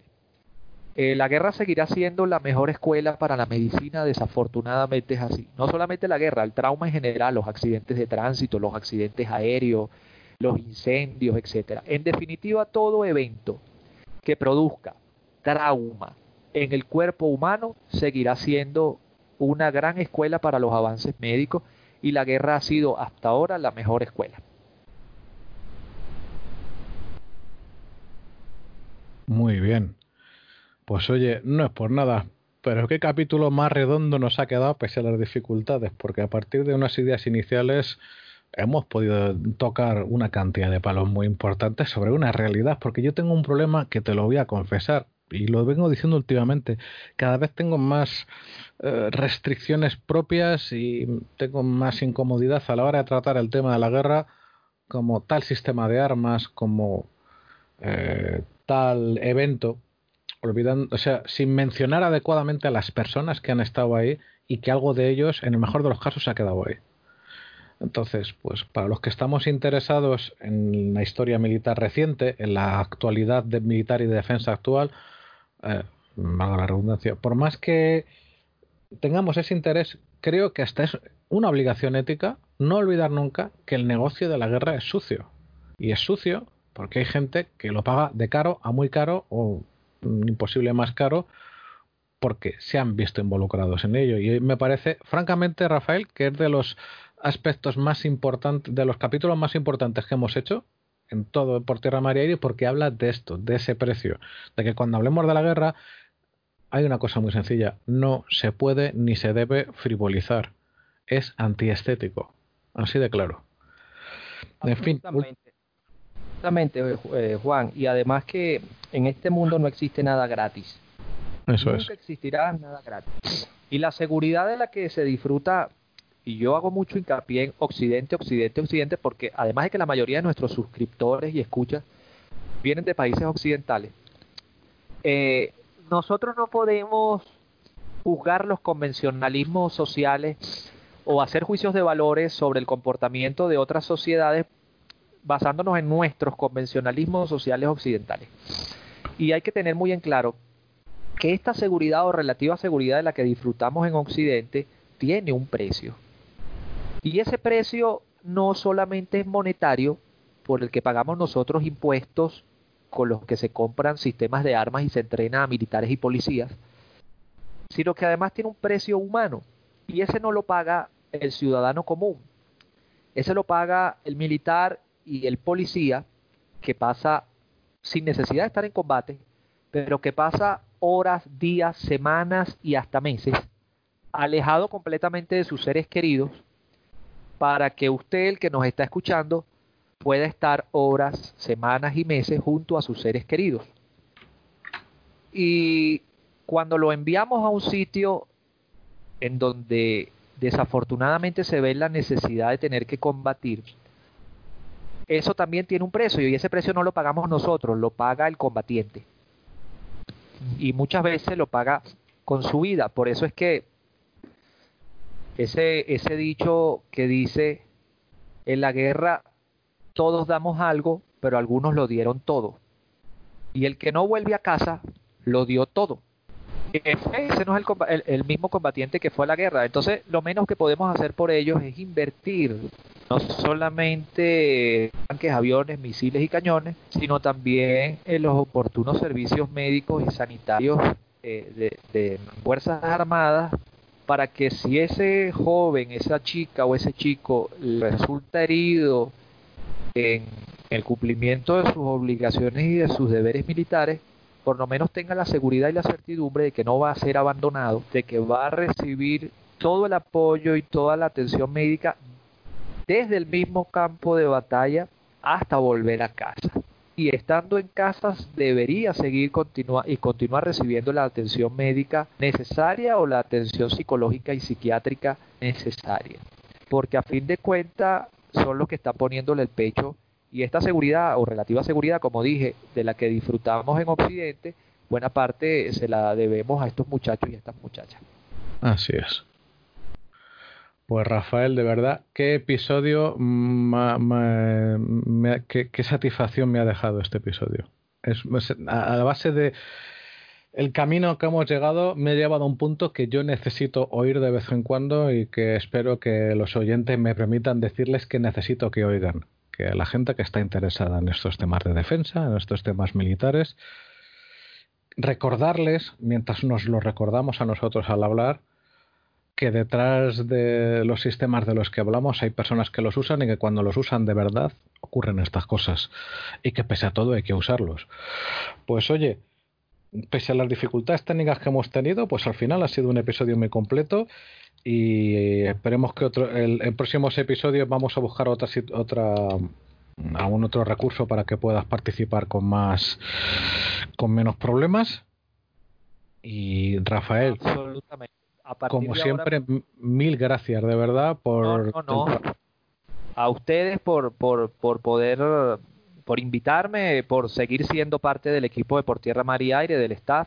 Eh, nuevamente espero poder continuar participando de forma regular en, en todos los podcasts, eh, aportando en lo que humildemente me sea posible basado en mi experiencia. Eh, Además que es un placer poder compartir con todos ustedes, contigo, con Ale, con Francisco, con Edu y por supuesto en el foro con, con todos nuestros compañeros foristas y suscriptores. Es para mí un, verdaderamente un placer. Y quiero hacer una, mención muy especial y un reconocimiento muy especial a, todos esos médicos y compañeros que hoy están luchando contra esta terrible eh, enfermedad que, que hoy eh, se cierne sobre el mundo entero, esta pandemia tan terrible, el COVID-19, un reconocimiento muy especial a todos esos médicos, enfermeras, sanitarios, paramédicos, voluntarios que, que están arriesgando su vida eh, por salvar la de, la de los ciudadanos, un reconocimiento muy especial a ellos